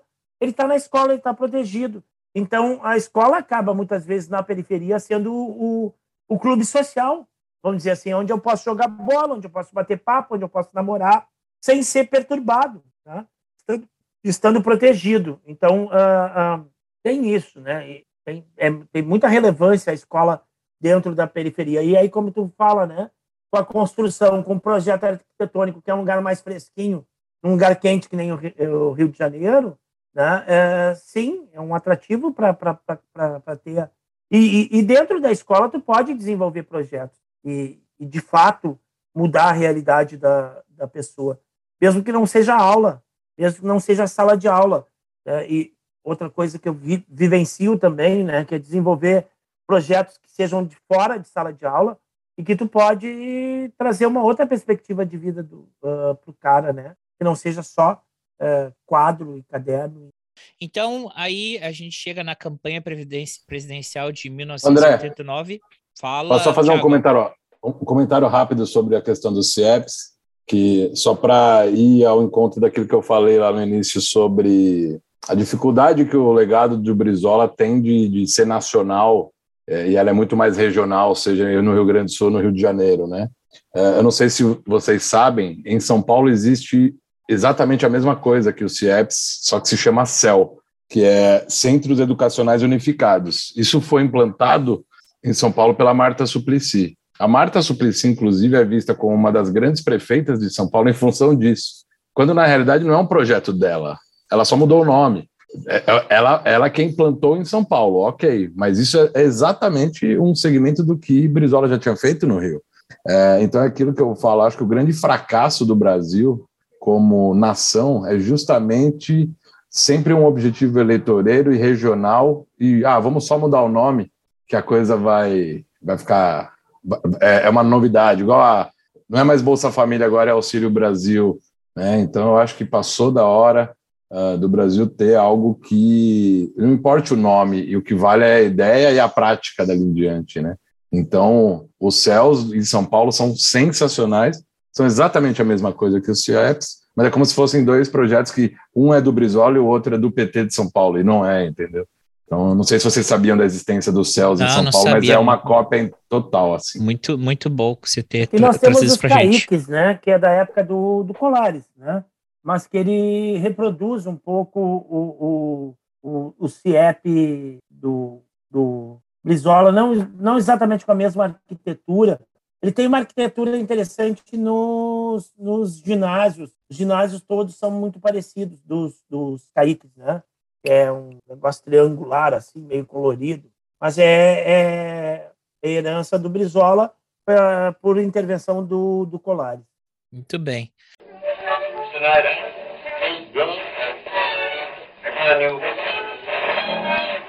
Gomes eu acho que a questão da educação realmente é fundamental e todas essas questões do CIEP, SIACs, merecem minha simpatia. Não obstante, eu tenho ouvido a seguinte crítica que eu gostaria de ouvir sua resposta. De que o custo do, do, dessas escolas de educação integral é muito elevado, de 1 a 2 milhões de dólares. E que a manutenção delas custa outro tanto. E que o número de alunos, muitas vezes, delas é muito baixo. E que, portanto, embora em princípio bom, na verdade forma uma nova elite. É uma escola só de excelência. É verdade isso? Creio que as suas informações são completamente improcedentes. Primeiro, porque essa, essa invocação de que são obras caras sempre são as razões dos tecnocratas. Eu não encontro um tecnocrata principalmente esses que fazendários, que não achem cara a educação. Sempre não têm dinheiro ou recusam favorecer verbas para melhorar os vencimentos dos professores, sempre estão regateando em relação à educação. Mas no meu conceito, cara mesmo é ignorância. Esta é cara mesmo. Olha o que custa para esse país a ignorância, não é brincadeira. Ignorância entremeada no meio das elites, elites incompetentes que têm levado esse país a esse quadro. Então, acontece que, com a experiência que eu fui adquirindo, que me leva a afirmar que o país não tem outra saída, ou ele institui uma escola coerente para as nossas crianças, com alimentação, com assistência médica, com a permanência dessa criança todo dia no colégio, como são os colégios europeus, enfim, por toda parte dos países que se prezam, nós não temos saída. Nós não temos saída. Essa é a prioridade das prioridades no país. Eu fico satisfeito de que o senhor Fernando Henrique tenha pelo menos guardado esses nomes, já é alguma coisa. CIEPS, CIACs, que foram as iniciativas né, de escolas integradas. Aqui. A campanha de 89, cara, dá vontade de chorar quando a gente vê hoje. Eu, eu vou fazer uma declaração de amor aqui ao YouTube, tá? Eu amo o YouTube. O YouTube, para quem é professor de história e, e para quem é mais antigo, que nem o Vitinho eu, é, é o turno do tempo, certo? E para vocês que são mais jovens aí, vocês podem ver coisas que a gente viu ao vivo. O YouTube, para mim, é sensacional. Né? Tu consegue ver tudo o que a gente via naquela época, ao vivo e a cores, como se fosse agora, no YouTube. Então, cara, no YouTube tem, tem vários vídeos aí dos debates de, da campanha de 89. E dá vontade de chorar se tu pensar no quadro político atual brasileiro, né? E tu vê a, as figuras que tinham concorrendo à, à, presidência da República em 1989. É como se fala aqui no Rio Grande do Sul, era, era baile de cobra, né? Tu tinha que ir de, de bota cano alto, porque era só cara gabaritado, velho. Era outro nível, né? E aí tu olha... Uh, e outro nível pegando todos os espectros da política, da direita, do centro-direita, do, centro, do centro-esquerda, da esquerda, tu tinha tudo. Mas era todo mundo num outro nível, né? E tu vai pensar, hoje o nível tá rachado pra caramba, né? Para não usar nenhum palavrão aqui. Uh, então, ver os vídeos da campanha de 89, tem declarações, tem, tem, tem agora mesmo eu recebi aqui um, um post do, de uma pergunta do Fernando Henrique Cardoso pro, pro Brizola, e o Brizola dá. Essa não é de 89, né? É outra campanha. Ó. E o Fernando Henrique Cardoso estava em 89? Não. Vitinho, me, me ajuda aí. Não. Acho que não, né? Não. Então é outra campanha. É outra campanha que o Fernando Henrique faz uma pergunta para o Brizola e o Brizola responde magistralmente. Mas a de 89, tu tinha Ulisses Guimarães, tu tinha o representante da direita, o Paulo Maluf, e vamos, vamos combinar se for escolher um político de direita, o Paulo Maluf dá de rele em qualquer um deles, né? Que era um cara muito mais gabaritado. Tu tinha o Aureliano Chaves, tu Covas. tinha o, o, o, o, Brizola, tu tinha o Lula. Uh, Mário ah, Covas. Que tinha? O único bosta que tinha lá naquela merda era o Fernando Collor de Mello. né? então a campanha de 89, Aliás, se tu for ver os debates, cara, é um show, né? Aliás, um parênteses, eu tenho a impressão, falando em debate de 89, que a expressão filhote da ditadura foi criada pelo, pelo Brizola em relação ao Collor, quando ele fez aquela declaração: votem em qualquer um menos nesse sujeito. Na, já, já, já no, no, na, no, no contexto do, do, do, de que poderia ele não ir para o segundo turno, que não, como não foi, né? por, por pouca, poucos votos foi o segundo turno que ele também cunhou a expressão sapo barbudo. Vamos engolir esse sapo barbudo e votar nele sim, contra, sim. O, contra o filhote da ditadura, que era o sim, Collor de Mas não, mas, foi ele chamou, não, ele chamou. O Lula foi nas internas, né? Mas ele o sapo chama... barbudo ele não falou abertamente, ele falou dentro da militância ali, mas o pessoal captou, né, na época e, e reproduziu.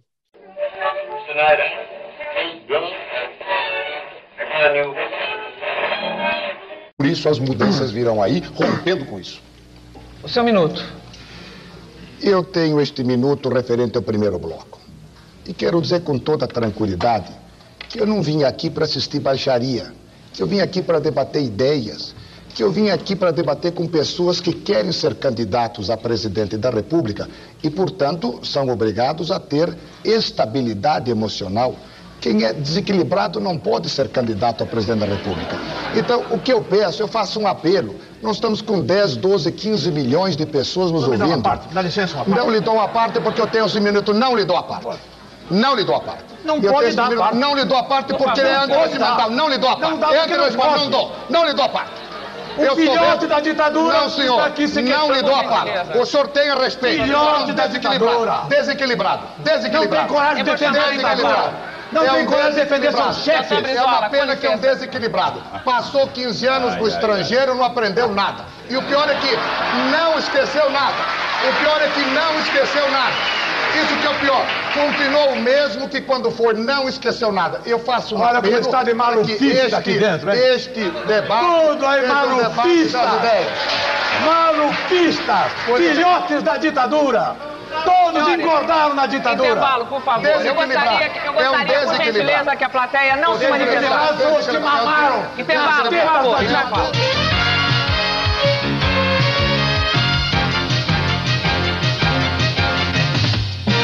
Então, e aí o que que acontece? É, como a gente já sabe, vai o, o, o Fernando Collor e o Lula. E a diferença é, entre o, o Brizola e o Lula é de 0,6, é, 0,60, né? 0,6%. Eu, a eu estava nascendo em, em 89, então n- só lembro, só, só lembro, só li a partir da história, né, o, o contexto. Mas eh, o que eu ouvi falar é que nas pesquisas eh, tinha em cenários que quem ganhava do Collor no segundo turno seria Brizola. Então talvez análogo do que aconteceu em 2018 em relação ao Bolsonaro aconteceu também lá em, em 1989, né, que o Lula vai para o segundo turno contra o Collor e é o Collor que ganha. É, o, o, o Brizola faz uma votação super expressiva, né, em estados como o Rio Grande do Sul, o Ceará também, ele fez uma votação expressiva, além do Rio de Janeiro, onde ele foi governador, né. Mas eu acho que o, o diferencial mesmo foi justamente esse contexto aí da é, de São Paulo ter maior colégio eleitoral desde desde aquela época e essa resistência pelo trabalhismo lá, né. Talvez se tivesse tido um resultado melhor em São Paulo o Brizola poderia ter ido pra, pelo segundo turno e poderia ter sido presidente da República do Brasil. É, e aí aquele erro que a gente sempre, que a gente já comentou aqui do voto fisiológico. O cara, ele não vota no candidato que ele confia. Ele vota em quem vai ganhar.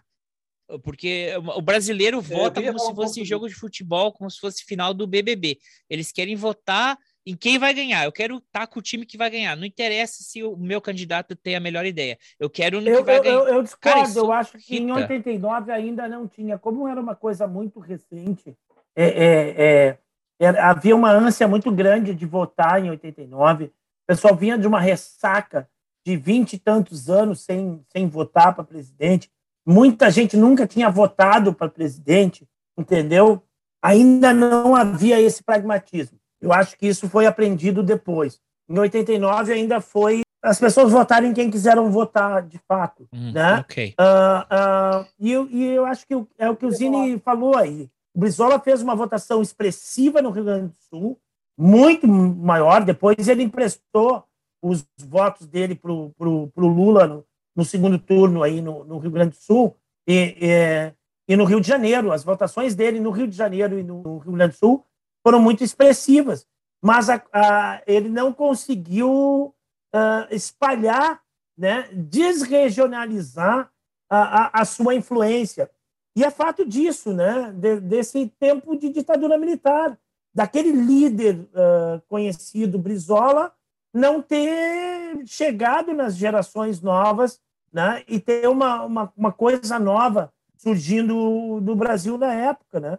Então, talvez tenha sido isso que ele, que, que ele não tenha conseguido ah, ah, ir para o segundo turno. né? A grande anomalia da eleição é o surgimento do, do Collor. Né?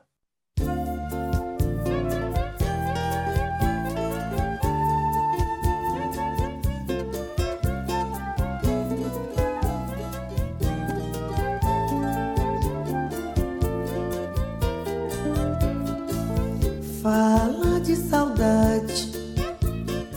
Só quem já viveu um amor bonito como eu fala de tristeza. Só quem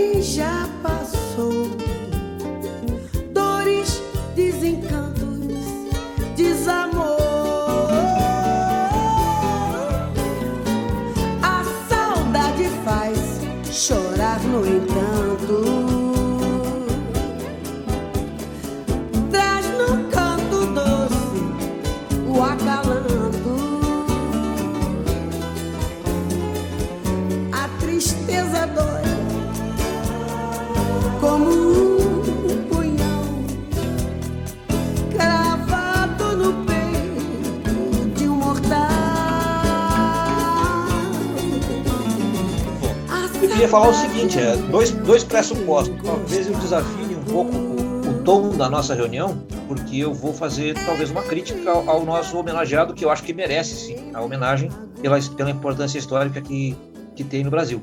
Mas assim, 89, é, nós estamos falando de seis ou sete anos é, de vida política é, pós, é, digamos, pós-ditadura militar, né? Para mim, a ditadura não acabou com a eleição de 89, acabou quando o governo não teve mais condições de exercer a repressão que exercia né, antes. Bueno, nesse período houve um poderoso, um poderoso, enorme eh, movimento, ascenso no movimento sindical, eh, no qual o Lula teve muita importância, e também um ascenso na, na, nas mobilizações políticas, especialmente na questão das diretas, já que foi um poderoso movimento contra a ditadura. E, para mim, fruto disso, é que nós chegamos em 89 com uh, o Lula uh, em, em, em, condição de igualdade, digamos, com o Brizola para disputar uh, a vaga no segundo turno contra o FDP do, do Collor, né? E para mim essa é a principal novidade dessa eleição, que na, nas eleições brasileiras tradicionalmente não havia trabalhadores disputando, né? Oriundos da classe trabalhadora, como é o caso do Lula.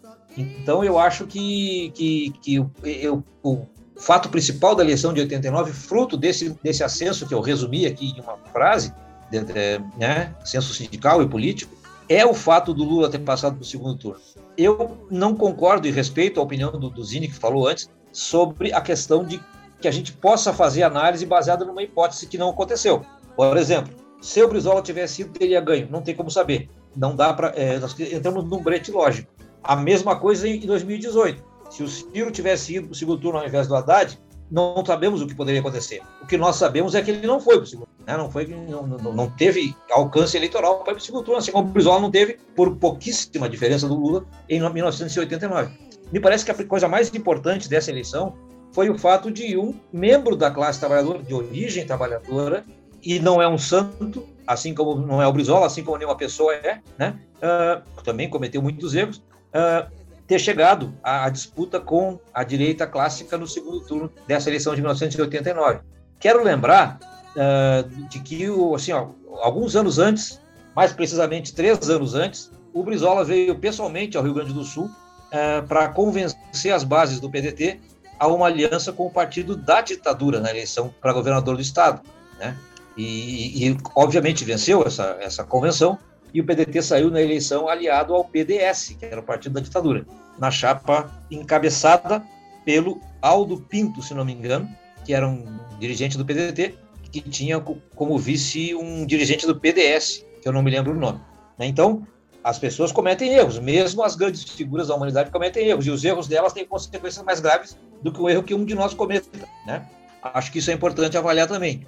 Isso não diminui em nada né, a importância histórica do nosso, digamos, homenageado de hoje. Mas acho que não é infalível. Eu já disse, eu não acredito em deuses, nem, nem uh, terrenos, nem extraterrestres, nem muito menos terrenos. Né? Então acho que nós temos que colocar isso na balança aqui na, nessa avaliação, com todo respeito a quem pensa diferente.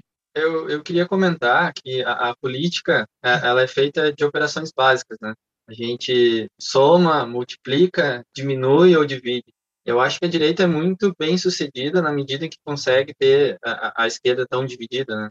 Uh, tanto 2018 quanto 1989, talvez, se tivessem juntos, poderiam ter chegado ao poder juntos. Como foi o caso, por exemplo, uh, do primeiro mandato da Dilma, em que o PDT nacionalmente já apoia o PT desde o primeiro turno, e ela é super bem sucedida em uh, se eleger, né? 94, eleição, o Bisola sai de vice do Lula, né? Sai de vice do Lula, mas aí a gente tem o efeito plano cruzado. O sociólogo uh, de antigamente de centro Plano real. Hã? Plano, plano real. real, não o plano, plano real. Aí encabeçado Isso. por um sociólogo de antigamente centro-esquerda, mas que, que, que, muda a sua trajetória no meio do caminho, mas uh, uh, muito bem articulado na fala, Fernando Henrique Cardoso, é, consegue vencer novamente essa aliança de esquerda, vamos dizer, entre PT e PDT, né, entre Lula e Brizola. Então, eles, eles, eles corrigem. Aliás, eu estava vendo agora também, há pouco tempo, uma o jingle, aquele de campanha do, do Lula, do aquele do Lula lá, abrir uma estrela, não sei o quê, tararara, e tem um monte de artistas, né? Aparece uma, uma infinidade de artistas cantando naquele clipe, o clipe de 89, mas é do segundo turno de 89. E aí tu vê muita gente com. Uh, tem um ator lá que aparece com um lenço vermelho. Eu disse, opa, lenço vermelho não era um símbolo do PT, é um símbolo do PDT. E aí tu começa a ver várias pessoas com a camiseta, vários artistas ali, atores e cantores, com a camiseta do Brizola. Né? Então já é o segundo turno da campanha de 89, né? em a qual o, o Brizola adere à, candidatura, né? Do, apoia a candidatura do Lula, né? mas a gente sabe que o Lula não ganha. E aí depois tem, em, em, em 94, de novo uma aliança entre PT e PDT, né? uma, uma união dessa, dessa esquerda, e que também não foi uh, uh, vitoriosa, né? perdeu para o Fernando Henrique. É, perdeu em parte, 94. Faz parte desses movimentos da, da, da política, né? de aliança e de, de, de, de, procurar o rumo individual, procurar o, a, a aliança e tudo mais. Né? É como o Vitor disse, a gente não tem como prever o, o que seria se fosse diferente. Né? A gente sabe agora, analisando uh, o que foi. Né? Pode só palpitar, né? a gente pode chutar. Ah, poderia ter sido assim. Né? Do ponto de vista histórico, ah, poderia ser, né? mas uh, a gente não tem certeza do que de fato aconteceria uh, se fosse. Poderia ter ganho aquela chapa Lula-Brizola. Né? Seria interessante para o Brasil naquela época. Mas, segundo eu me lembro, perdeu no primeiro turno, inclusive. Perdeu, perdeu no, primeiro, no primeiro turno, turno em 94, perderam no primeiro turno e em 98 também. Aí já em 2002, já não tem mais aliança é, é, Lula-Brizola, né? E já em 2002, ele já declara voto para o Ciro Gomes, né? E... Em 2002, ele constrói uma frente trabalhista, né? Aí ele busca o PTB e ele lidera essa frente trabalhista. Era o PTB, o PDT e o PPS, que era onde o Ciro estava afiliado. E aí, o, no, no, primeiro governo, Brizola e Ciro eram governadores contemporâneos, né, foram ao mesmo tempo. Então, já tinham esse, talvez, esse vínculo de, de trocar ideias políticas desde aquela época. E, e aí Brizola uh, declara apoio no, no, nessa frente trabalhista e, e, coloca Ciro como o, o nome para representar essa frente trabalhista, né? E até curioso, nesse momento da história, tem um livro que eu li que acho que o título é o, o, o emprego mais cabuloso da história, algo assim. Na verdade, ele retrata a, a história de todos os últimos ministros da Fazenda. E nesse livro tem um relato de um momento em que é, era da campanha de 2002, o Ciro tinha disparado, sai até na, na revista Isto É, né? Estava crescendo nas pesquisas eleitorais, e aí tem uma reunião com o empresariado, uh, onde uh, o empresariado faz as suas né, propostas para o Ciro, e o Ciro reage de um, daquele jeito dele, rebelde, e se coloca contrário à, à questão do, do rentismo, do neoliberalismo, com posicionamentos muito contundentes e fortes, né? E aí, a partir daquele momento, uh, esse mesmo grupo de empresários procura Lula e aí Lula assina a carta ao povo brasileiro, onde faz diversas concessões e aí consegue é, alcançar o poder, né? Com uma repaginada, toda aquela visão do Lula mais é, rebelde ou de, de contrapor, de luta e tal, ele deixa. Lulinha, aquela, paz e amor. Vira aquela versão paz e amor e aí consegue todo trabalhado no marketing e aí consegue se eleger. Eu queria falar um negócio aí. Fala, Vitinho. Depois eu queria Nossa, falar também. Sim. Ah, é muito importante a gente pensar que isso, isso foi trazido aqui sobre 94, 89 e, e, digamos, a unidade das forças de esquerda contra a direita. Eu não acho que isso decide uma eleição. Tá? Para mim, a eleição é decidida na conjuntura política geral, não é decidida pela, pela, pela aliança formal de partidos. O resultado da eleição é assim, na minha opinião. Tá? Então, assim, se nós formos pensar em apoio político é, institucional, olhem a diferença da postura do Ciro Gomes em 2018 para do Brizola em 89 ou 94, né? ou 98, inclusive, pelo que eu me lembro. Tá? Porque o Ciro Gomes não apoiou explicitamente, não fez campanha para o Haddad contra, contra o, o Bolsonaro. Né? Aliás, não só o Ciro Gomes, muita gente que hoje se intitula Terceira Via apoiou o Bolsonaro na eleição de, de 2018. Né? João Dória, por exemplo, e Eduardo Leite, nosso governador aqui do Rio Grande do Sul. Não tenho a aspiração de agradar a todos. Né? Apoiaram explicitamente e outros se abstiveram.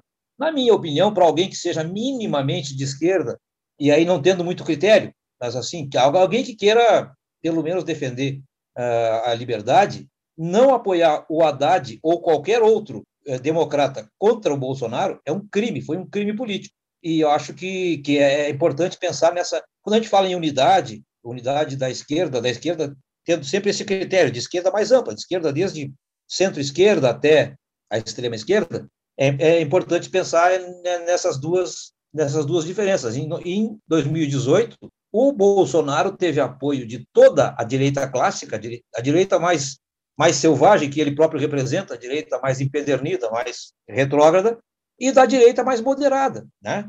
PSDB, por exemplo, e companhia. E o Ciro Gomes não teve a postura que teve o Brizola e a grandeza que teve o Brizola em 1989 e 1994. Eu acho que isso é importante a gente pensar também. Me parece que, que, que foi um equívoco gravíssimo. É, não sei se teria alterado o resultado da eleição. Repito, a eleição não se decide por, por uma, uma, uma, uma aliança institucional de partido. Para mim, a conjuntura brasileira deu a vitória ao Bolsonaro, lamentavelmente, e essas forças que ele tirou do esgoto uh, já existiam antes, já existiam e, e, tomaram, digamos, perderam a vergonha na cara, né? As coisas mais retrógradas apareceram e ele alimentou e se alimentou disso, né? Da homofobia, uh, desde as questões políticas de defender a ditadura, de defender o brilhante Ustra, quando ele votou pelo impeachment da Dilma, uh, ele não enganou ninguém, né? Nesse terreno da, da de ter saudade da ditadura e no terreno do, em outros, como eu falei, da homofobia, da misoginia, do racismo, do preconceito em geral. Eu acho que ele destampou o esgoto. E eu acho que entre Haddad e Bolsonaro não havia opção para quem defende minimamente a democracia e, a, e o progresso e que não, se, que não fosse apoiar o Haddad.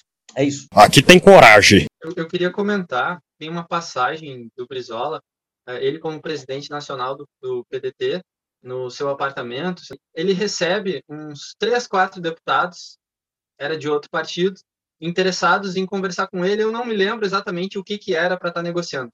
E o Brizola pega e deixa o, o, os deputados esperando lá embaixo e não autoriza eles a subirem. E enquanto ele está esperando, é, é, enquanto os deputados esperam, o Brizola entra em contato com o presidente nacional, se não me engano, era do PTB na época, para ver se o presidente autorizaria ele conversar com os deputados do outro partido.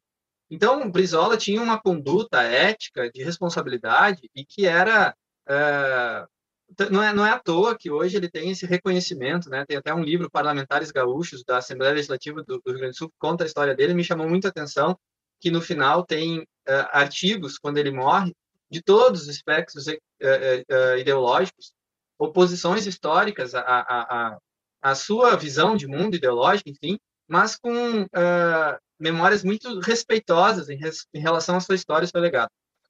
Quando a gente está uh, no contexto de 2018, onde Ciro concorreu à, à eleição, uh, o Lula, enquanto preso em Curitiba, envia uma ordem para que se coloque 5 milhões na campanha para o então deputado federal Weberton Rocha ao Senado, porque ele estava muito forte lá e ele queria ter o palanque do Everton Rocha no Maranhão, né? E aí enfraquece bastante a campanha do Ciro no Maranhão por estar tá dividindo o palanque. E num contexto em que o Flávio Dino do PCdoB só se elege governador com o apoio do PDT, porque historicamente no Maranhão o Lula sempre apoiou a família Sarney, né? Além disso, o PDT estava fazendo uma aliança, estava costurando uma aliança com o PSB. PDT e PSB nacionalmente em 2018, se tivesse essa aliança, daria mais tempo de TV, daria né, um outro, uh, uma outra roupagem para aquele, aquela conjuntura daquele momento que potencializaria Ciro. E aí o PT, ele para destruir essa aliança entre PDT e PSB, ele retira a candidatura da Marília Reis, que concorreria ao governo do estado de Pernambuco, uh, para justamente uh, destruir essa aliança do, do PT, do PDT com o PSB, em que seria, né, um estado prioritário, porque afinal de contas sempre foi uh, a prioridade do PSB o estado de Pernambuco. E aí, só para voltar um pouco, lá em 2014, na campanha eleitoral, Eduardo Campos estava como presidenciável pelo PSB e ele tem aquela fatalidade de falecer num acidente de avião. E aí quem era vice dele era Marina Silva e desponta na campanha e começa a alavancar. E aí tem feita toda uma desconstrução uh, da imagem da Marina Silva, né, com fake news, com tudo aquilo que elegeu o Bolsonaro foi utilizado para poder destruir a, a, a, candidatura da Marina Silva, que estava ameaçando Dilma Rousseff. Então, eu acho que, dado todo esse contexto, eu acho que foram os fatores que talvez motivaram o Ciro a, a ter essa reação de se abster uh, de 2018, de não apoiar uh, o Haddad no segundo turno, né? Mas, assim, ele é um cara que ele é humano. Eu, como filiado e militante do PDT, obviamente, tinha uma aversão ao governo Bolsonaro, votei no Haddad e militei para que o Bolsonaro não ganhasse no segundo turno, assim como a maior parte do PDT. Mas eu acho que, assim, o que eu tenho visto do partido nas eleições municipais, por exemplo, toda vez que perde no primeiro turno, ou enfim, perde uma campanha majoritária, depois tem uma divisão porque parte quer compor governo, parte quer fazer oposição, isso é muito destrutivo. Acho que para o partido, para a construção ideológica de um caminho, por exemplo, para nesse 2022 o Ciro concorrer a, a, a presidente, que foi lançado ontem, né, num, numa convenção nacional, eu acho que foi importante para o partido ele ter uh, preservado assim uh, e deixado uh, a militância agir. Tem parte que votou em Bolsonaro, não acho isso legal, mas ao mesmo tempo, talvez o dano poderia ter sido maior para o partido se tivesse uh, tido campanha mais fortemente em 2018. Deixa eu só fazer um, um comentário. É, em relação ao que o Vitor tinha falado, eu concordo plenamente que não teria como saber o resultado. Eu, sinceramente, então, só para fazer o preâmbulo, em 2018 eu votei no Ciro e esse ano eu vou votar no Ciro novamente. Então, eu sou um eleitor do Ciro uh, mas não sou um militante. Então, e por que que eu vou votar no Ciro e votei? Porque acredito no modelo que ele propõe, ou me identifico. Agora, o Vitor falou e eu concordo perfeitamente. Eu acredito, inclusive, que o Ciro Gomes tivesse ido para o segundo turno em 2018, ele perdia. Não porque ele não tinha ou porque a pesquisa. Naquele ano, poderia ter a aliança que fosse. A narrativa foi bem sucedida daquele que a gente quer falar mal daqui a pouco que é Sérgio Moro. Toda a história já tinha sido construída materializada no Lula. E isso acabou com qualquer chance da esquerda uh, uh, se eleger. A chance que eu acho que o Ciro perdeu, e eu, como eleitor dele, acho um vacilo que pode ter sido mortal para a carreira política dele como cargo, né? como pretensão de ser presidente, é ele, ele já confirmou isso, de fato, ocorreu um convite formal do Lula dele ser a cabeça de chapa. Ele seria vice do Lula, o Lula não ia poder ser eleito e automaticamente seria ele. O Ciro diz o porquê, e eu, eu compreendo o que, que ele quer dizer, que é o quê? Eu não queria estar dentro daquela farsa porque todo mundo sabia que o Lula não seria candidato. Mas isso pode ter sido um erro crasso, porque vamos dizer se o, que o, o vamos dizer se o Lula fosse eleito hoje, por exemplo, é, hoje que eu digo na próxima eleição ou naquela passada, se o Ciro fosse o cara que aceitasse e porque é preciso dizer, né? O Haddad, eu sou de São Paulo, então eu tive a experiência aqui do Haddad como prefeito. Tenho coisas boas e coisas ruins a dizer a respeito. Mas eu nunca achei que ele teria capacidade de ser presidente, muito menos naquele momento. Então, quando ele passa a ser o candidato e o, a, o número de votos que ele teve no segundo turno é claramente do daqueles que não quiseram votar no Bolsonaro por motivos óbvios e do poder que o Lula tem de, de, de, de reverter voto. Muito bem, isso colocado, eu acho que em 2018 nada faria a esquerda ganhar. Nada.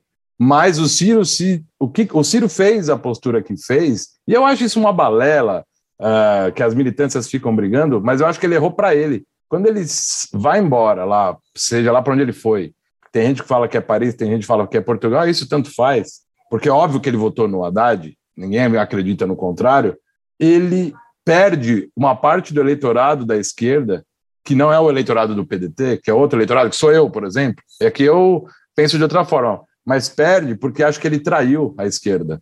Porque a população não entende essa coisa sofisticada do que a gente está. Esse debate mais inteligente que a gente está tendo aqui, cara, você não vai ter nos lugares comuns da, da sociedade. Vai ter na militância, vai ter na faculdade, vai ter, sei lá, entre amigos. Mas no dia a dia é muito difícil. E aí o que, que acontece? Eu acho que ele cometeu erro porque ele perdeu a chance de ser o sucessor do Lula.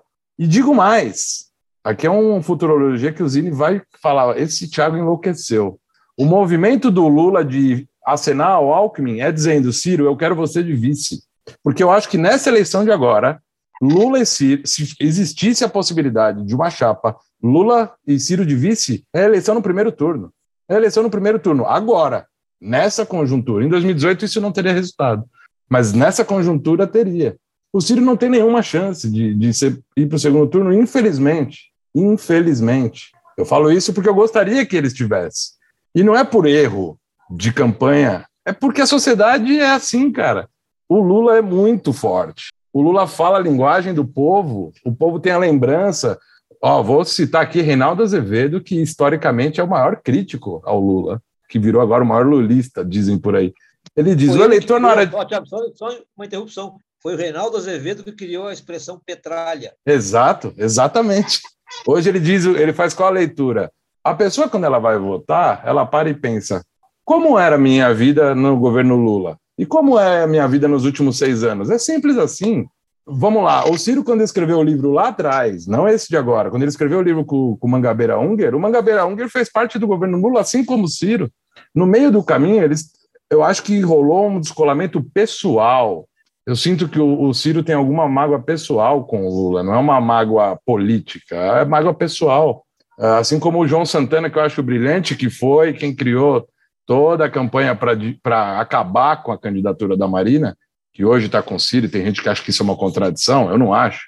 Eu acho que é só o trabalho que ele fez numa época e faz agora. Não é, eu acho que o trabalho não está no campo moral, está no campo do objetivo da campanha política. É, eu acho que essa, esse ano seria imbatível, essa campanha.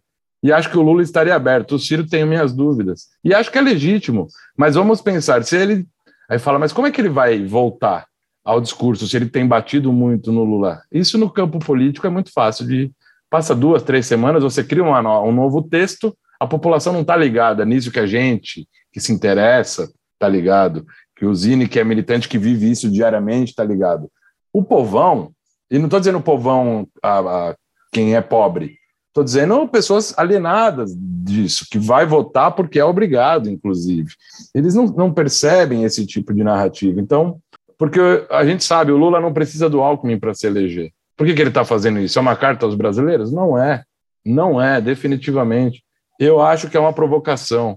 É...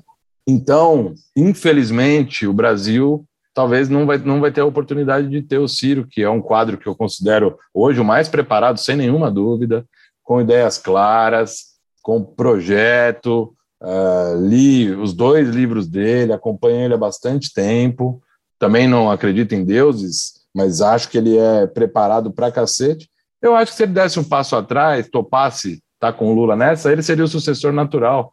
Se o Lula se eleger agora, dificilmente ele vai querer não sei se ele vai, não vai querer, mas não sei se ele vai ter saúde, né? Não podemos esquecer que ele já tem uma, uma certa idade. É, então, eu acho que a, a, conjuntura atual é a conjuntura perfeita da que o Vitor estava dizendo, que o Brasil acho que nunca teve a oportunidade de ter uma chapa orgânica de esquerda em toda, em toda a sua amplitude, seja a mais centro-esquerda, a mais esquerda, porque eu não, eu não acredito em extrema esquerda no Brasil, a não ser os partidos alucinados, né, tipo o PCO, fora isso, não acredito que exista isso. Uh, a esquerda só não está fazendo um movimento mais pesado porque tudo indica que o Lula vai ser eleito, e talvez no primeiro turno. Se existisse essa chapa desta vez, eu penso que seria imbatível. Então, era, era só esse, esse comentário da, da, crítica à retórica política e não ao projeto. O projeto eu acho fabuloso do Ciro, mas acho que a postura dele levou ele a nunca conseguir executar aquilo que todo mundo. E aí ele é unanimidade, a gente sabe disso. No, no, em quem leva, em quem é do, do ramo, sabe que ele é comprometido. Ele não teria tido aquela moção dos juristas brasileiros quando ocorreu ali a operação da Polícia Federal só porque ele é. Até porque ele nunca teve um cargo muito elevado na, na nossa República, ele de fato é respeitado. Eu acho que ele nunca conseguiu furar a bolha que o Lula furou lá em 89. E aí, complementando o Vitor de novo, né? O, o, movimento sindical, sindicalista lá naquela época foi muito forte e furou uma bolha que não tinha, que era um representante da, da classe trabalhadora. É isso, não eu vou falar muito. Não, mas peraí, peraí, antes que, antes que o Zini responda, vamos só voltar aqui para encerrar com o Brizola, que ficou esperando aqui. O... E, e só para dar uma resposta, uma coisa para o Vitor, porque vocês estão falando sobre a eleição de, de 2018, sobre apoiar ou não apoiar, ter ido para Paris, ter ido para puta que pariu. Oi, agora foi minha vez. Não quer atrapalhar a campanha? Deixa o cara arrancar. O Lula ficou empatando a foda nas duas, três primeiras semanas. Tanto que teve debate que não foi o Haddad, que não foi ninguém, porque o Lula ainda estava nessa frescura que talvez ele ia concorrer estando preso. Aí depois o cara vai lá, via, é, tá ok, é um candidato. Eu nunca vi isso. Os caras estão concorrendo contra eles, tá todo mundo lá na Fórmula 1. Aí o cara, é, o cara ficou, ficou lá para trás, não pegou no grid. Aí tá querendo que esse cara venha aqui correr pro, pro, pro box para fazer manutenção no carro do outro. Tá, tá bom, vamos apoiar aí, tem né? um componente aí, André. Não, mas peraí. Tem um componente, tem, tem, tem, um componente aí que, que é a questão da, da pessoal do Lula em relação à acusação. O Lula, por exemplo, ele, ele se negou quando um aliado dele lá botou um habeas corpus lá para ele responder, pegar a prisão domiciliar lá, responder, sair da prisão, botar a tornozeleira eletrônica. O Lula era veemente contra isso. Eu não vou botar eletrônica, eu sou inocente, entendeu? Então, quando ele entrega, e ele, e ele demorou essa questão, só quando o TSE realmente proibiu a candidatura dele, e ainda assim, ele ainda estava meio contrariado, porque, tipo assim, ó, eu abri mão da candidatura, é, é, é, é o último trunfo que eu tenho para dizer que eu sou inocente. Eu tenho uma questão pessoal, tá certo? Tu, tu pode estar tá, tá analisando do ponto de vista eleitoral, mas do ponto de vista do cara, assim, ó, eu estou sendo acusado uh, injustamente de um negócio que eu não cometi. Não vou fugir, não vou pegar asilo, como já tinham prometido para ele, pega asilo no Uruguai, pega asilo no, no, outro lugar. Ah, vai cumprir prisão domiciliar em casa. Se o caralho, né? não vou cumprir prisão domiciliar em casa. Não vou botar tornozeleira eletrônica. Ou seja, corta a minha perna. Tá? O, cara, o Moro vai ter que cortar minha perna antes do que botar uma, uma, uma tornozeleira eletrônica em mim. Então, a questão eleitoral dele ser candidato ainda era uma resistência dele uh, uh, contra essa acusação que ele, ele considerava uh, injusta, entendeu? Eu, disse, ó, eu, não, eu não sou, tá, estão armando contra mim, então, então por isso que ele demorou. Também achei na época, sabe? Na época eu achei que ele, na época mas aí, porque ele quer, ele, quer, ele quer limpar a imagem dele, ele compromete toda uma eleição. Sim, mas na, na, na época eu também achei que ele estava demorando muito e tudo mais. Mas tem essa questão envolvida. Né? É, é, o cara está jogando com, com, vários trunfos, né? E esse é, é, é um, um impeditório.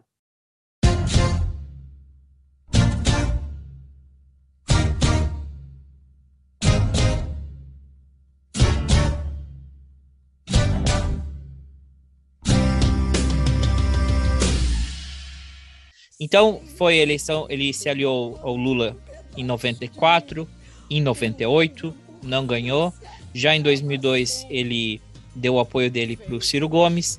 Ele tentou sair como uh, senador, mas ele não foi eleito. Então ele ele fica nos bastidores da vida política, né? Sem, sem atuar em nenhum cargo público.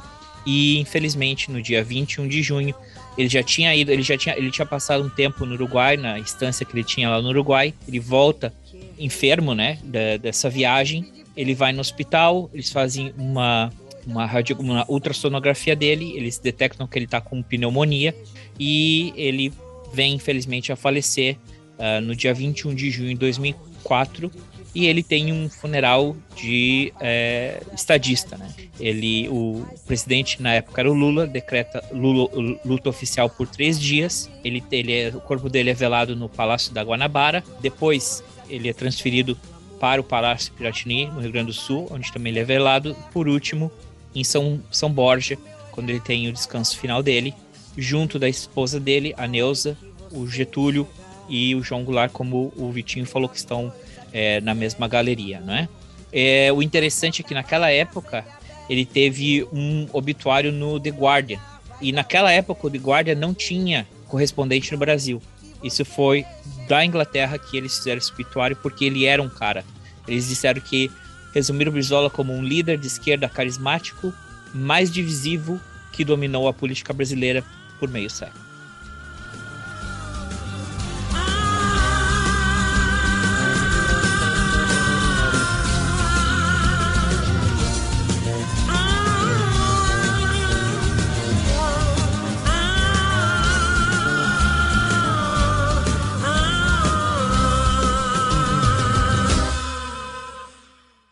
Eu queria falar então, rapidinho. Pode ser? Sim. Uh, acho que foi bem interessante a conversa aqui, muito, muito legal. E foi um pouco séria demais, teve pouco palavrão, teve pouco caralho, puta que pariu, etc, etc. A gente não começou tu não tirou a camiseta ainda? Né? Só tá com essa camiseta rosa? Ou tu botou um, é, um filtro é. aí? É, o Vitinho Paz e Amor, com a camiseta rosa.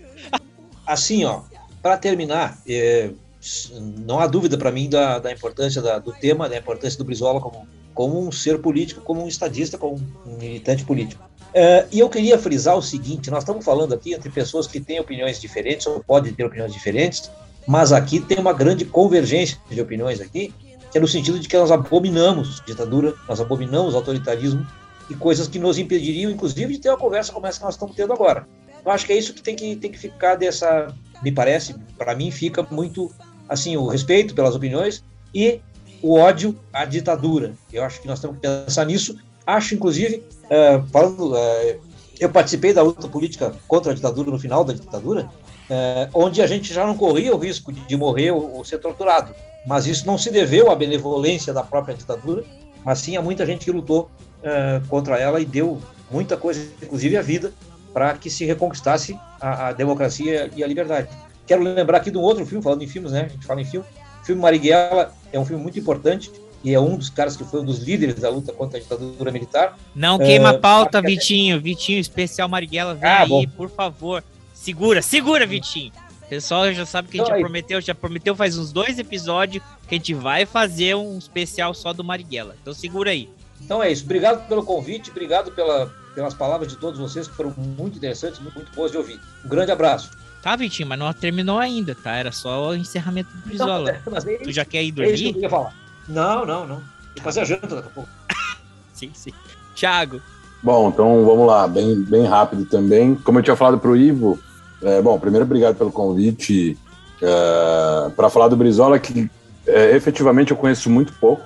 Né? Primeiro porque sou jovem, segundo que o Brizola nunca foi nada no meu estado, nada que eu digo, ele nunca teve um cargo no meu estado. Uh, para o paulista, por exemplo, Paulo Freire, na questão da educação, é muito mais importante, porque Paulo Freire foi secretário da educação aqui, né, quando a Erundina foi, foi prefeita. Mas, de qualquer forma, uh, pelo interesse que eu tenho por político, por ciência política, o Brizola é uma, uma, uma figura muito relevante e por eu ser um eleitor do Ciro, neste, né, neste momento atual, uh, eu li alguma coisa, mas para mim foi um prazer ouvir de todos vocês sobre vários ângulos e várias óticas, um pouco mais sobre o Brizola, sobre a história, né? Uh, E a, só para finalizar sobre o Brizola, eu gosto da, da, velha e famosa frase do costear o alambrado, né? Eu não sei se isso é um termo do Brizola ou se é um termo dos gaúchos. Vocês gaúchos podem me dizer. É, é... clássico daqui, Thiago. É clássico daqui. Ah, é daí? Mas é. que seja. É, se ele foi a figura política que deu notoriedade a essa frase, não era nesse contexto, mas parece que ele profetizou, né? Aquele cercadinho maléfico do, do Planalto, né? E, então, sobre o Brizola, eu encerro dizendo isso e, e pô, aprendi bastante sobre ele hoje.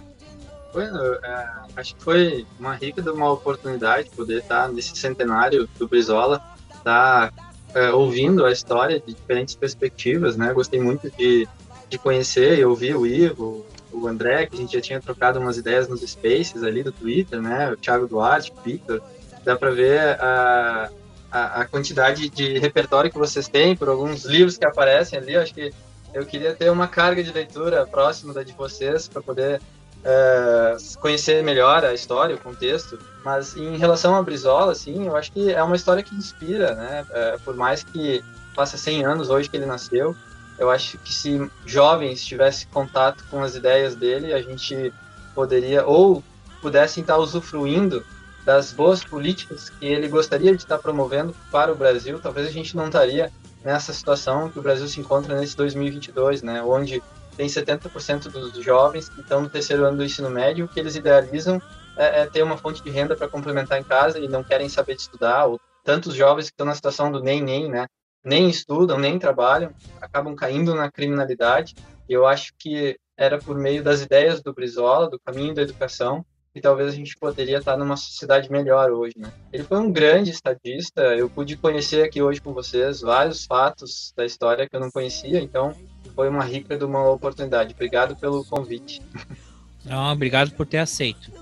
Colega Ivo, é, seu último comentário sobre não, Leonel é, Brizola, isso, por favor. É, é, personagem marcante da, da, história do país, da história popular, não tem como... Diferente aí do Thiago, né? Nós aqui no Rio Grande do Sul, a gente convive com a figura do, do Leonel Brizola, né? Ele é muito marcante na, nossa vida.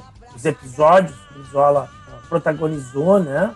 Uh, desde a sua volta, mas ele sempre foi uma figura uh, marcante, reverenciada pelas pelas gerações anteriores à nossa, né? É, é, então, uma figura importantíssima na história do país, na história política. Eu acho que o Brasil carece atualmente de figuras uh, uh, importantes, né? Hoje nós nós estamos vivendo um, um breu aí, uh, principalmente nesse momento que a gente está polarizado, né? É, a gente precisa de outras, precisaria de outras figuras emblemáticas, mas parece que essa geração toda é, é, passou e a gente está vivendo aí esse, esse, revés todo que a gente vive hoje. É, são muito medíocres, eu acho, as figuras, se a gente for comparar uh, na atualidade em relação a, a, ao que a gente já teve. Não estou não falando mal do Lula, né? Tô, porque eu acho que o Lula ainda é, um, é uma, uma grande liderança, é uma figura muito uh, destacada, né? Nem estou falando mal do Ciro também, mas eu acho que a gente está num, num, nível mais, mais. A gente carece dessas figuras aí, uh, historicamente marcantes, como foi o Brizola, como foi o João Goulart, como foi o Juscelino Kubitschek, Getúlio Vargas, enfim outras gerações, outro tipo de política também. Claro que a gente evoluiu em termos de sociedade em determinados sentidos e, e, evolu e evoluiu em outros. Né? Nós estamos vivendo um momento da involução, da, da, da, do retrógrado. Né? Retrocesso. A gente vê, agora a gente vai começar a falar mal das figuras aí, né? e a gente vai ver as amebas, as nabas que a gente tem aí, é, que a gente tem que conviver agora. E já vou encerrar aqui para a gente já começar na outra pauta aí de meter o pau nessas nabas aí. Sim, totalmente. E só mais uma coisa, em, em, em honra, em respeito ao centenário do Leonel Brizola, esse ano, toda vez que eu for me referir no Lula, eu vou usar o, o jeito que o, que o Leonel se referia a ele como sapo barbudo, tá? Agora eu perco. Agora a gente vai perder metade do seguidor lá no. Porque a gente sabe que a gente tem um. um a gente tem um perfil no, no Twitter que é o arroba a hora do Saldanha. E eu acho que 90% é petista. Agora vai cair nossos seguidores. Não, os seguidores não nos abandonem aí por causa de uma de um lado aí da facção do grupo aí Então, agora eu, eu tô, eu tô agora até pensando aqui, tô até pensando, haveria uma cisão na família Saldanha como havia a cisão na família Goulart? Opa! Ah, Pá, pá. O Ivo mais radical e o André mais conciliador, seria isso? Isso. Ah, Sim, aqui nós vamos nós voltamos pela monarquia parlamentista. É, É, é, tem uns aí que são sujos de monarquia, né, cara? Zini, os caras são sujos da rainha, caralho. Hello there. Zini, agora a gente vai o pau vai torar aqui. Agora a gente vai falar só aqui é descer ladeira abaixo. An- Antes da gente falar mal das pessoas, fazer um registro que não pode passar em branco, aí com o, passamento da nossa querida Elza Soares, e, e fazer uma lembrança que a primeira música que ela gravou, e aí é extremamente bairrista isso, tá, cara? É, e que aqui a gente é bairrista pra caralho, né? É, que a primeira música Bem que ela capaz, gravou não não, foi. Se Acaso Você Chegasse, do Lupicínio Rodrigues, é, nosso grande compositor gaúcho aí. André, depois tu pode botar aí na edição a música com a Elza Soares, se tu achar, a gravação dela do Se Acaso Você Chegasse, Machete, bota do aí. Rodrigues. Só pra fazer o registro. Se acaso você chegasse. É, Vai eu- com Deus, é, mas a gente- realmente eu tava pensando numa música da Elza Soares. Eu, eu- eu tava pensando na. é, como é que é? Espumas ao vento. É, Nós, nós chegamos na hora de esculhambar já. Calma, eu vou. Pera aí, antes da gente esculhambar, Eu deixa eu. lembrar de outra música do Lupicínio. Eu ia sugerir pro Ivo e pra ti, André, uma outra música do Lupicínio que começa com Até a Pé Nós Iremos. É, o. Não, é- aqui é um programa de Série A, né? é- um programa- Começou, começou. É, não é um programa de segunda. Por favor. Me fudi.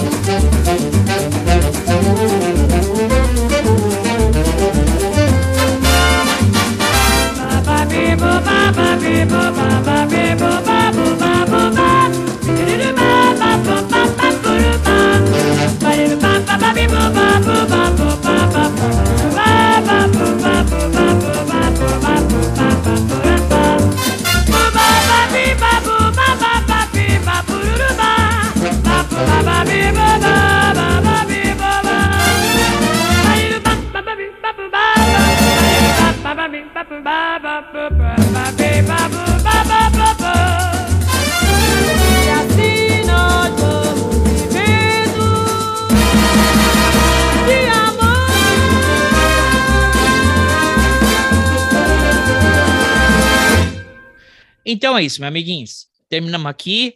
É, O Vitor já fez a despedida dele. Vitor, o Vitinho não vai querer divulgar ele nas redes sociais, porque a gente já sabe aqui, você não encontra o Vitinho, o órgão do Vitinho encontra você, né? É, Tiago. Para aí, para aí, para aí. Meu Instagram é Victor Giorgi Subline Fotos. Quem quiser ver, né, minhas, as minhas tentativas de fazer boas fotos, fica à vontade. Quanto ao órgão que eu trabalho, tu vai, vai, criar uma celeuma aqui. Não, não tá fala, não fala, por favor. Não fale, não fale. Dá problema isso aqui. Não quero problema com a BIM. É, Tiago, quer divulgar teu órgão? Quer dizer, quer algum. Não, só queria dizer que, bom, primeiro eu agradecer o papo. Só e um que- esse negócio de divulgar o órgão aí é sem fotos, tá, por favor. Primeiro, pô, agradecer o, o Ivo pelo convite, vocês todos aí pelo papo. É, já vinha falando com o Ivo há um tempo para a gente montar um bate-papo. Ele comentou desse, desse podcast que vocês têm. Acho que esse ano a gente vai poder fazer vários outros papos incríveis, que é um ano decisivo, né? E falar bem brevemente do que, que eu faço, o que, que eu pretendo fazer da vida. É, eu, bom, eu trabalho numa produtora, mas eu não, não sou dessa área, né? Eu sou, sou das finanças. E estou estudando direito porque quero mudar vi minha vida para poder dar aula e justamente assino embaixo o que o Vitor falou. Né? Direito não é moral, né? direito e moral são conceitos distintos, não que o direito não é moral, né? Direito e moral são conceitos distintos e a forma direito da qual existe hoje tem um intelectual brasileiro comunista espetacular que tem produzido coisas belas, que é o Alisson Mascaro. Ele escreveu um livro recente sobre sociologia do direito e ele diz justamente isso: o direito tal qual ele é hoje, ele existe porque existe o capitalismo. Se um dia a gente superasse para uma forma de socialismo, o direito certamente mudaria. A forma do Estado que ela que existe hoje é uma relação de poder. Então, ter é, leis escritas não garante. Se garantisse, é aquilo que eu sempre falo, independente se é o Lula ou não. Mas se aconteceu isso com o Lula, que não acontece por aí pelo Brasil, né? É a velha frase da ditadura: o problema não é o, o, não são os generais, é o guarda da esquina. Né? Então, agradecer. Quantos papos vocês quiserem fazer ao longo do ano, sobre qualquer assunto ou também sobre política, contem comigo. Eu não tenho rede social assim, porque eu não produzo nada. As coisas que eu já escrevi são artigos da faculdade mesmo. É, mas pretendo fazer mestrado e doutorado. Conforme eu for produzindo e publicando alguma coisa, eu compartilho com vocês. Isso, manda aí que a gente vai postar aqui. É, geralmente, a maioria, do que, maioria das coisas que a gente cita aqui, eu, é, eu tento linkar no, na descrição do, do, do podcast, né? Para quem tem o podcast, o, o aplicativo no, no Apple, se você tem um iPhone, é só buscar a Hora do Saldanha no, no iPhone. Se você tem um, um, aplica um celular das, da, que usa Android, você pode buscar no, no Google Podcasts, A Hora dos Saldanhas, também vai encontrar lá.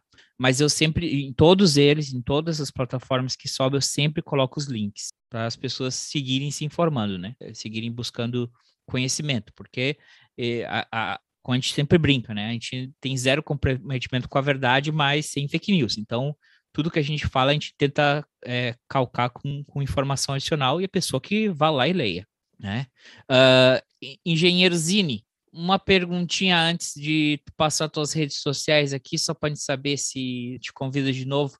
É, meramente, é para minha tese de, de doutorado também. É Grêmio ou é Inter aí? É, sabe que eu tenho meu cartão é, do Banrisul que eles pergunto qual é o time e, e coloco, né? E aí, em seguida, eu tô pagando ali, sei lá, um almoço, alguma coisa meio distraído, e, e, e o caixa, a pessoa começa a falar, e eu demoro para assimilar o que, que a pessoa tá falando, porque eu não acompanho nada de futebol, então eu sou um colorado não praticante. Ok, quem convidou esse cara para vir aqui? Puta que me pariu. não, brincadeira, brincadeira, brincadeira, Cine. Não, isso é, eu não, não tenho, eu sou um gaúcho não praticante. Eu, eu, dizer, dizer mais uma coisa, fazer uma crítica aqui, uma autocrítica. O, o Vitinho, aquela a estátua do Leonel Brizola tá muito melhor que a estátua do Renato Gaúcho, né? Tu é, já viu? Qualquer, qualquer coisa é melhor do que a estátua do Renato Gaúcho. Parece Hebe Camargo. Parece Hebe Camargo. Mas então, aliás, aliás assim, ó, só para manter a, a só para ser isento Sim. na questão eh, da questão clubística, a estátua do Fernandão, que para mim é um cara que merece todo o respeito, é um desastre também. Eu tenho a impressão que assim, ó, fazer estátua não é alguma habilidade do, do, dos porto-alegrenses, tá? A estátua da Elis Regina, que tem na, na hora do gasômetro, de longe ela é uma beleza, de perto ela é um desastre. Então, eu acho que é uma, uma, uma, uma característica nossa aqui. Ok. Engenheiro Zini, por favor, divulgue suas redes sociais, seu canal do YouTube. É, bueno, acho que a minha rede social preferida assim, é, é, o canal do YouTube. Eu tenho um programa de entrevistas que eu batizei de Café com Zine, e, e aí é onde eu consigo aprofundar em alguns temas, né? Então, eu tenho feito um exercício, por exemplo, de é, buscar prefeitos que são do PDT aqui do Rio Grande do Sul, porque assim, morando em Porto Alegre, governo Melo, né, que se bolsonarizou, governo Eduardo Leite, tucano entreguista do PSDB, uh, eh, o governo federal, que é a desgraça que a gente comentou aqui. Então, para mim, tentar buscar um pouco de esperança, esse, esse, essas entrevistas com prefeitos que são trabalhistas têm me oxigenado. Assim. Então, uh, tem temáticas também, por exemplo, eu entrevistei a Maureen Xavier, que é colunista do, do, política do Correio do Povo, falando sobre a dissertação dela, que foi é, sobre o tema do, do, suicídio na perspectiva do jornalismo, né? Tabu, a gente pode ou não pode pautar. É, o professor é, Moriguchi, ele é um médico japonês, filho de japonês, e vem lá da, da terra de Veranópolis, terra da longevidade, né? Então, ele atende até hoje lá num projeto social e ele é professor e pesquisador da URGS na área da medicina, falando sobre a longevidade. Então, no, no canal do YouTube é onde tem é, os meus pupilos lá de produtos, né? De estar tá discutindo política e temas que eu tenho interesse, enfim, e gosto de compartilhar. Então, é Engenheirozinho, o canal do YouTube. Mas eu estou em todas as redes, até numa, numa que nem é muito legal, mas eu estou lá também, a tal de Getter, não sei se vocês já ouviram falar. É uma rede social lançada pelos Estados Unidos na parte do Trump, assim, do, do, daquele ódio rancoroso do Trump, e diferente, sei lá, do Facebook, do Instagram ou do Twitter, que eles têm moderação, qualquer coisa que saia fora das regras, eles bloqueiam, cai, tiram. Essa rede é completamente liberada. Entrei lá para ver como é que era e é assustador. Bolsonaro tem uns 500 mil seguidores, os filhos deles postam incitação a homicídios, chega a dar medo do futuro, mas eu também tô lá para jogar umas rosas vermelhas lá naquele horror daquela rede. Mas tem LinkedIn também, uh, e estou buscando aí poder ser professor universitário, né? Estou aprovado no concurso do Instituto Federal de Pelotas na primeira fase, estou me preparando para a segunda, que é a prova didática, então pode ser que me mude para Pelotas muito em breve. Tem quatro aprovados, é uma vaga só, mas acho que tem chance. Tô muito, não aguento mais um governo Sartori, mais um governo Eduardo Leite. Não tenho saúde mental se vier aí o Heinz ou o, o Onyx Lorenzoni para ser o próximo governador do Rio Grande do Sul, né? Ah, muito bom. Obrigado, Zini, por ter aceitado o convite. Zini, um abraço, um beijo para você. Colega Ivo, é o seguinte, não sigam ele em lugar nenhum, porque ele não responde a mensagem de ninguém. Ele tem oito sobrinhos, o único que manda Feliz Natal para ele, ele nem responde. Então nem sigam é. ele. Vai, fale aí, onde é que as pessoas têm que ir para lhe ignorar? É, é isso aí. Não, então, eu vou fazer uma propaganda aqui, tá?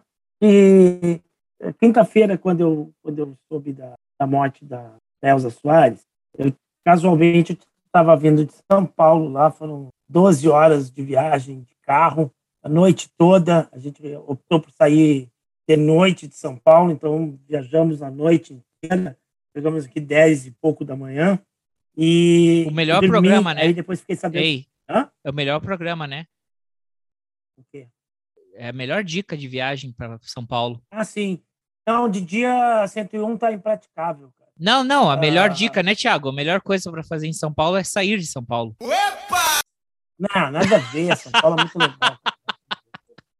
São Paulo é massa, é muito legal. É, não, a viagem foi excelente. Não, não, mas queria dizer, eu dormi e acordei e fiquei sabendo da morte da, da Elza Soares. E aí eu ia mandar um deboche lá pro meu, meu amigo Juliano Vieira, dizendo assim, quem tá ralado agora é o Juliano, que vai ter que escrever às pressas um programa em homenagem a Elza Soares, e porque provavelmente o programa dele já estava gravado. E um outro tema, outro assunto. E eu não mandei, não deu tempo de eu mandar a brincadeira para ele. E agora, nesse nosso break aí mais longo aí, eu fui jantar e ouvi o programa Ponteio na FM Cultura 107.7, a FM dos Gaúchos. É, o programa Ponteio às 20 horas do sábado, com Juliano Vieira. E, e o tema era a Elza Soares. O Juliano conseguiu escrever um programa e fazer e colocar no ar em tempo recorde. Antes de eu conseguir zoar ele pelo WhatsApp, ele fez. Então, quem quiser conferir, programa Ponteio, FM Cultura 7, é, sempre aos sábados, às 20 horas, sobre música popular brasileira, com o Juliano Vieira. Esse aí estava muito bom. Quem não consegue ouvir ao vivo, dá para entrar no, no site da rádio e depois escutar. Fiz a propaganda do meu amigo aí. Ah, então vou fazer propaganda para os outros também. É, é sexta-feira que vem, no canal do professor Léo Prado, vamos estar discutindo, eu e Pedrão, o filme Doni Darko. Oh. Thiago, que tal esse filme? Já horas que estava para sair essa discussão. Conhece, Thiago, Doni Darko? Conheço e confesso que nunca cheguei numa teoria. ah, então vai lá, vai, vamos lá se confundir, criar mais perguntas. É, em Jerosine, já viu esse filme, Doni Darko? Não, já tava até colocando aqui na anotação para assistir. Várias dicas culturais aí hoje. Assiste aí. Não sei se a gente vai dar respostas, talvez a gente crie mais perguntas, que é um filme muito enigmático. Então, sexta-feira que vem, às sete da noite, horário do Brasil, no canal do professor Léo Prado, a gente vai estar debatendo Doni Darko.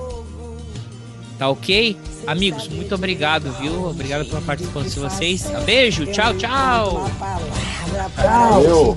Tchau, gente. Um abraço, valeu. Tchau, tchau. Valeu.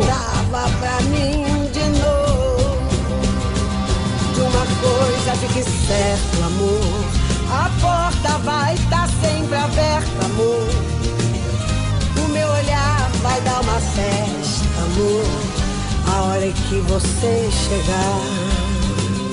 De uma coisa fique certo, amor. A porta vai estar tá sempre aberta, amor.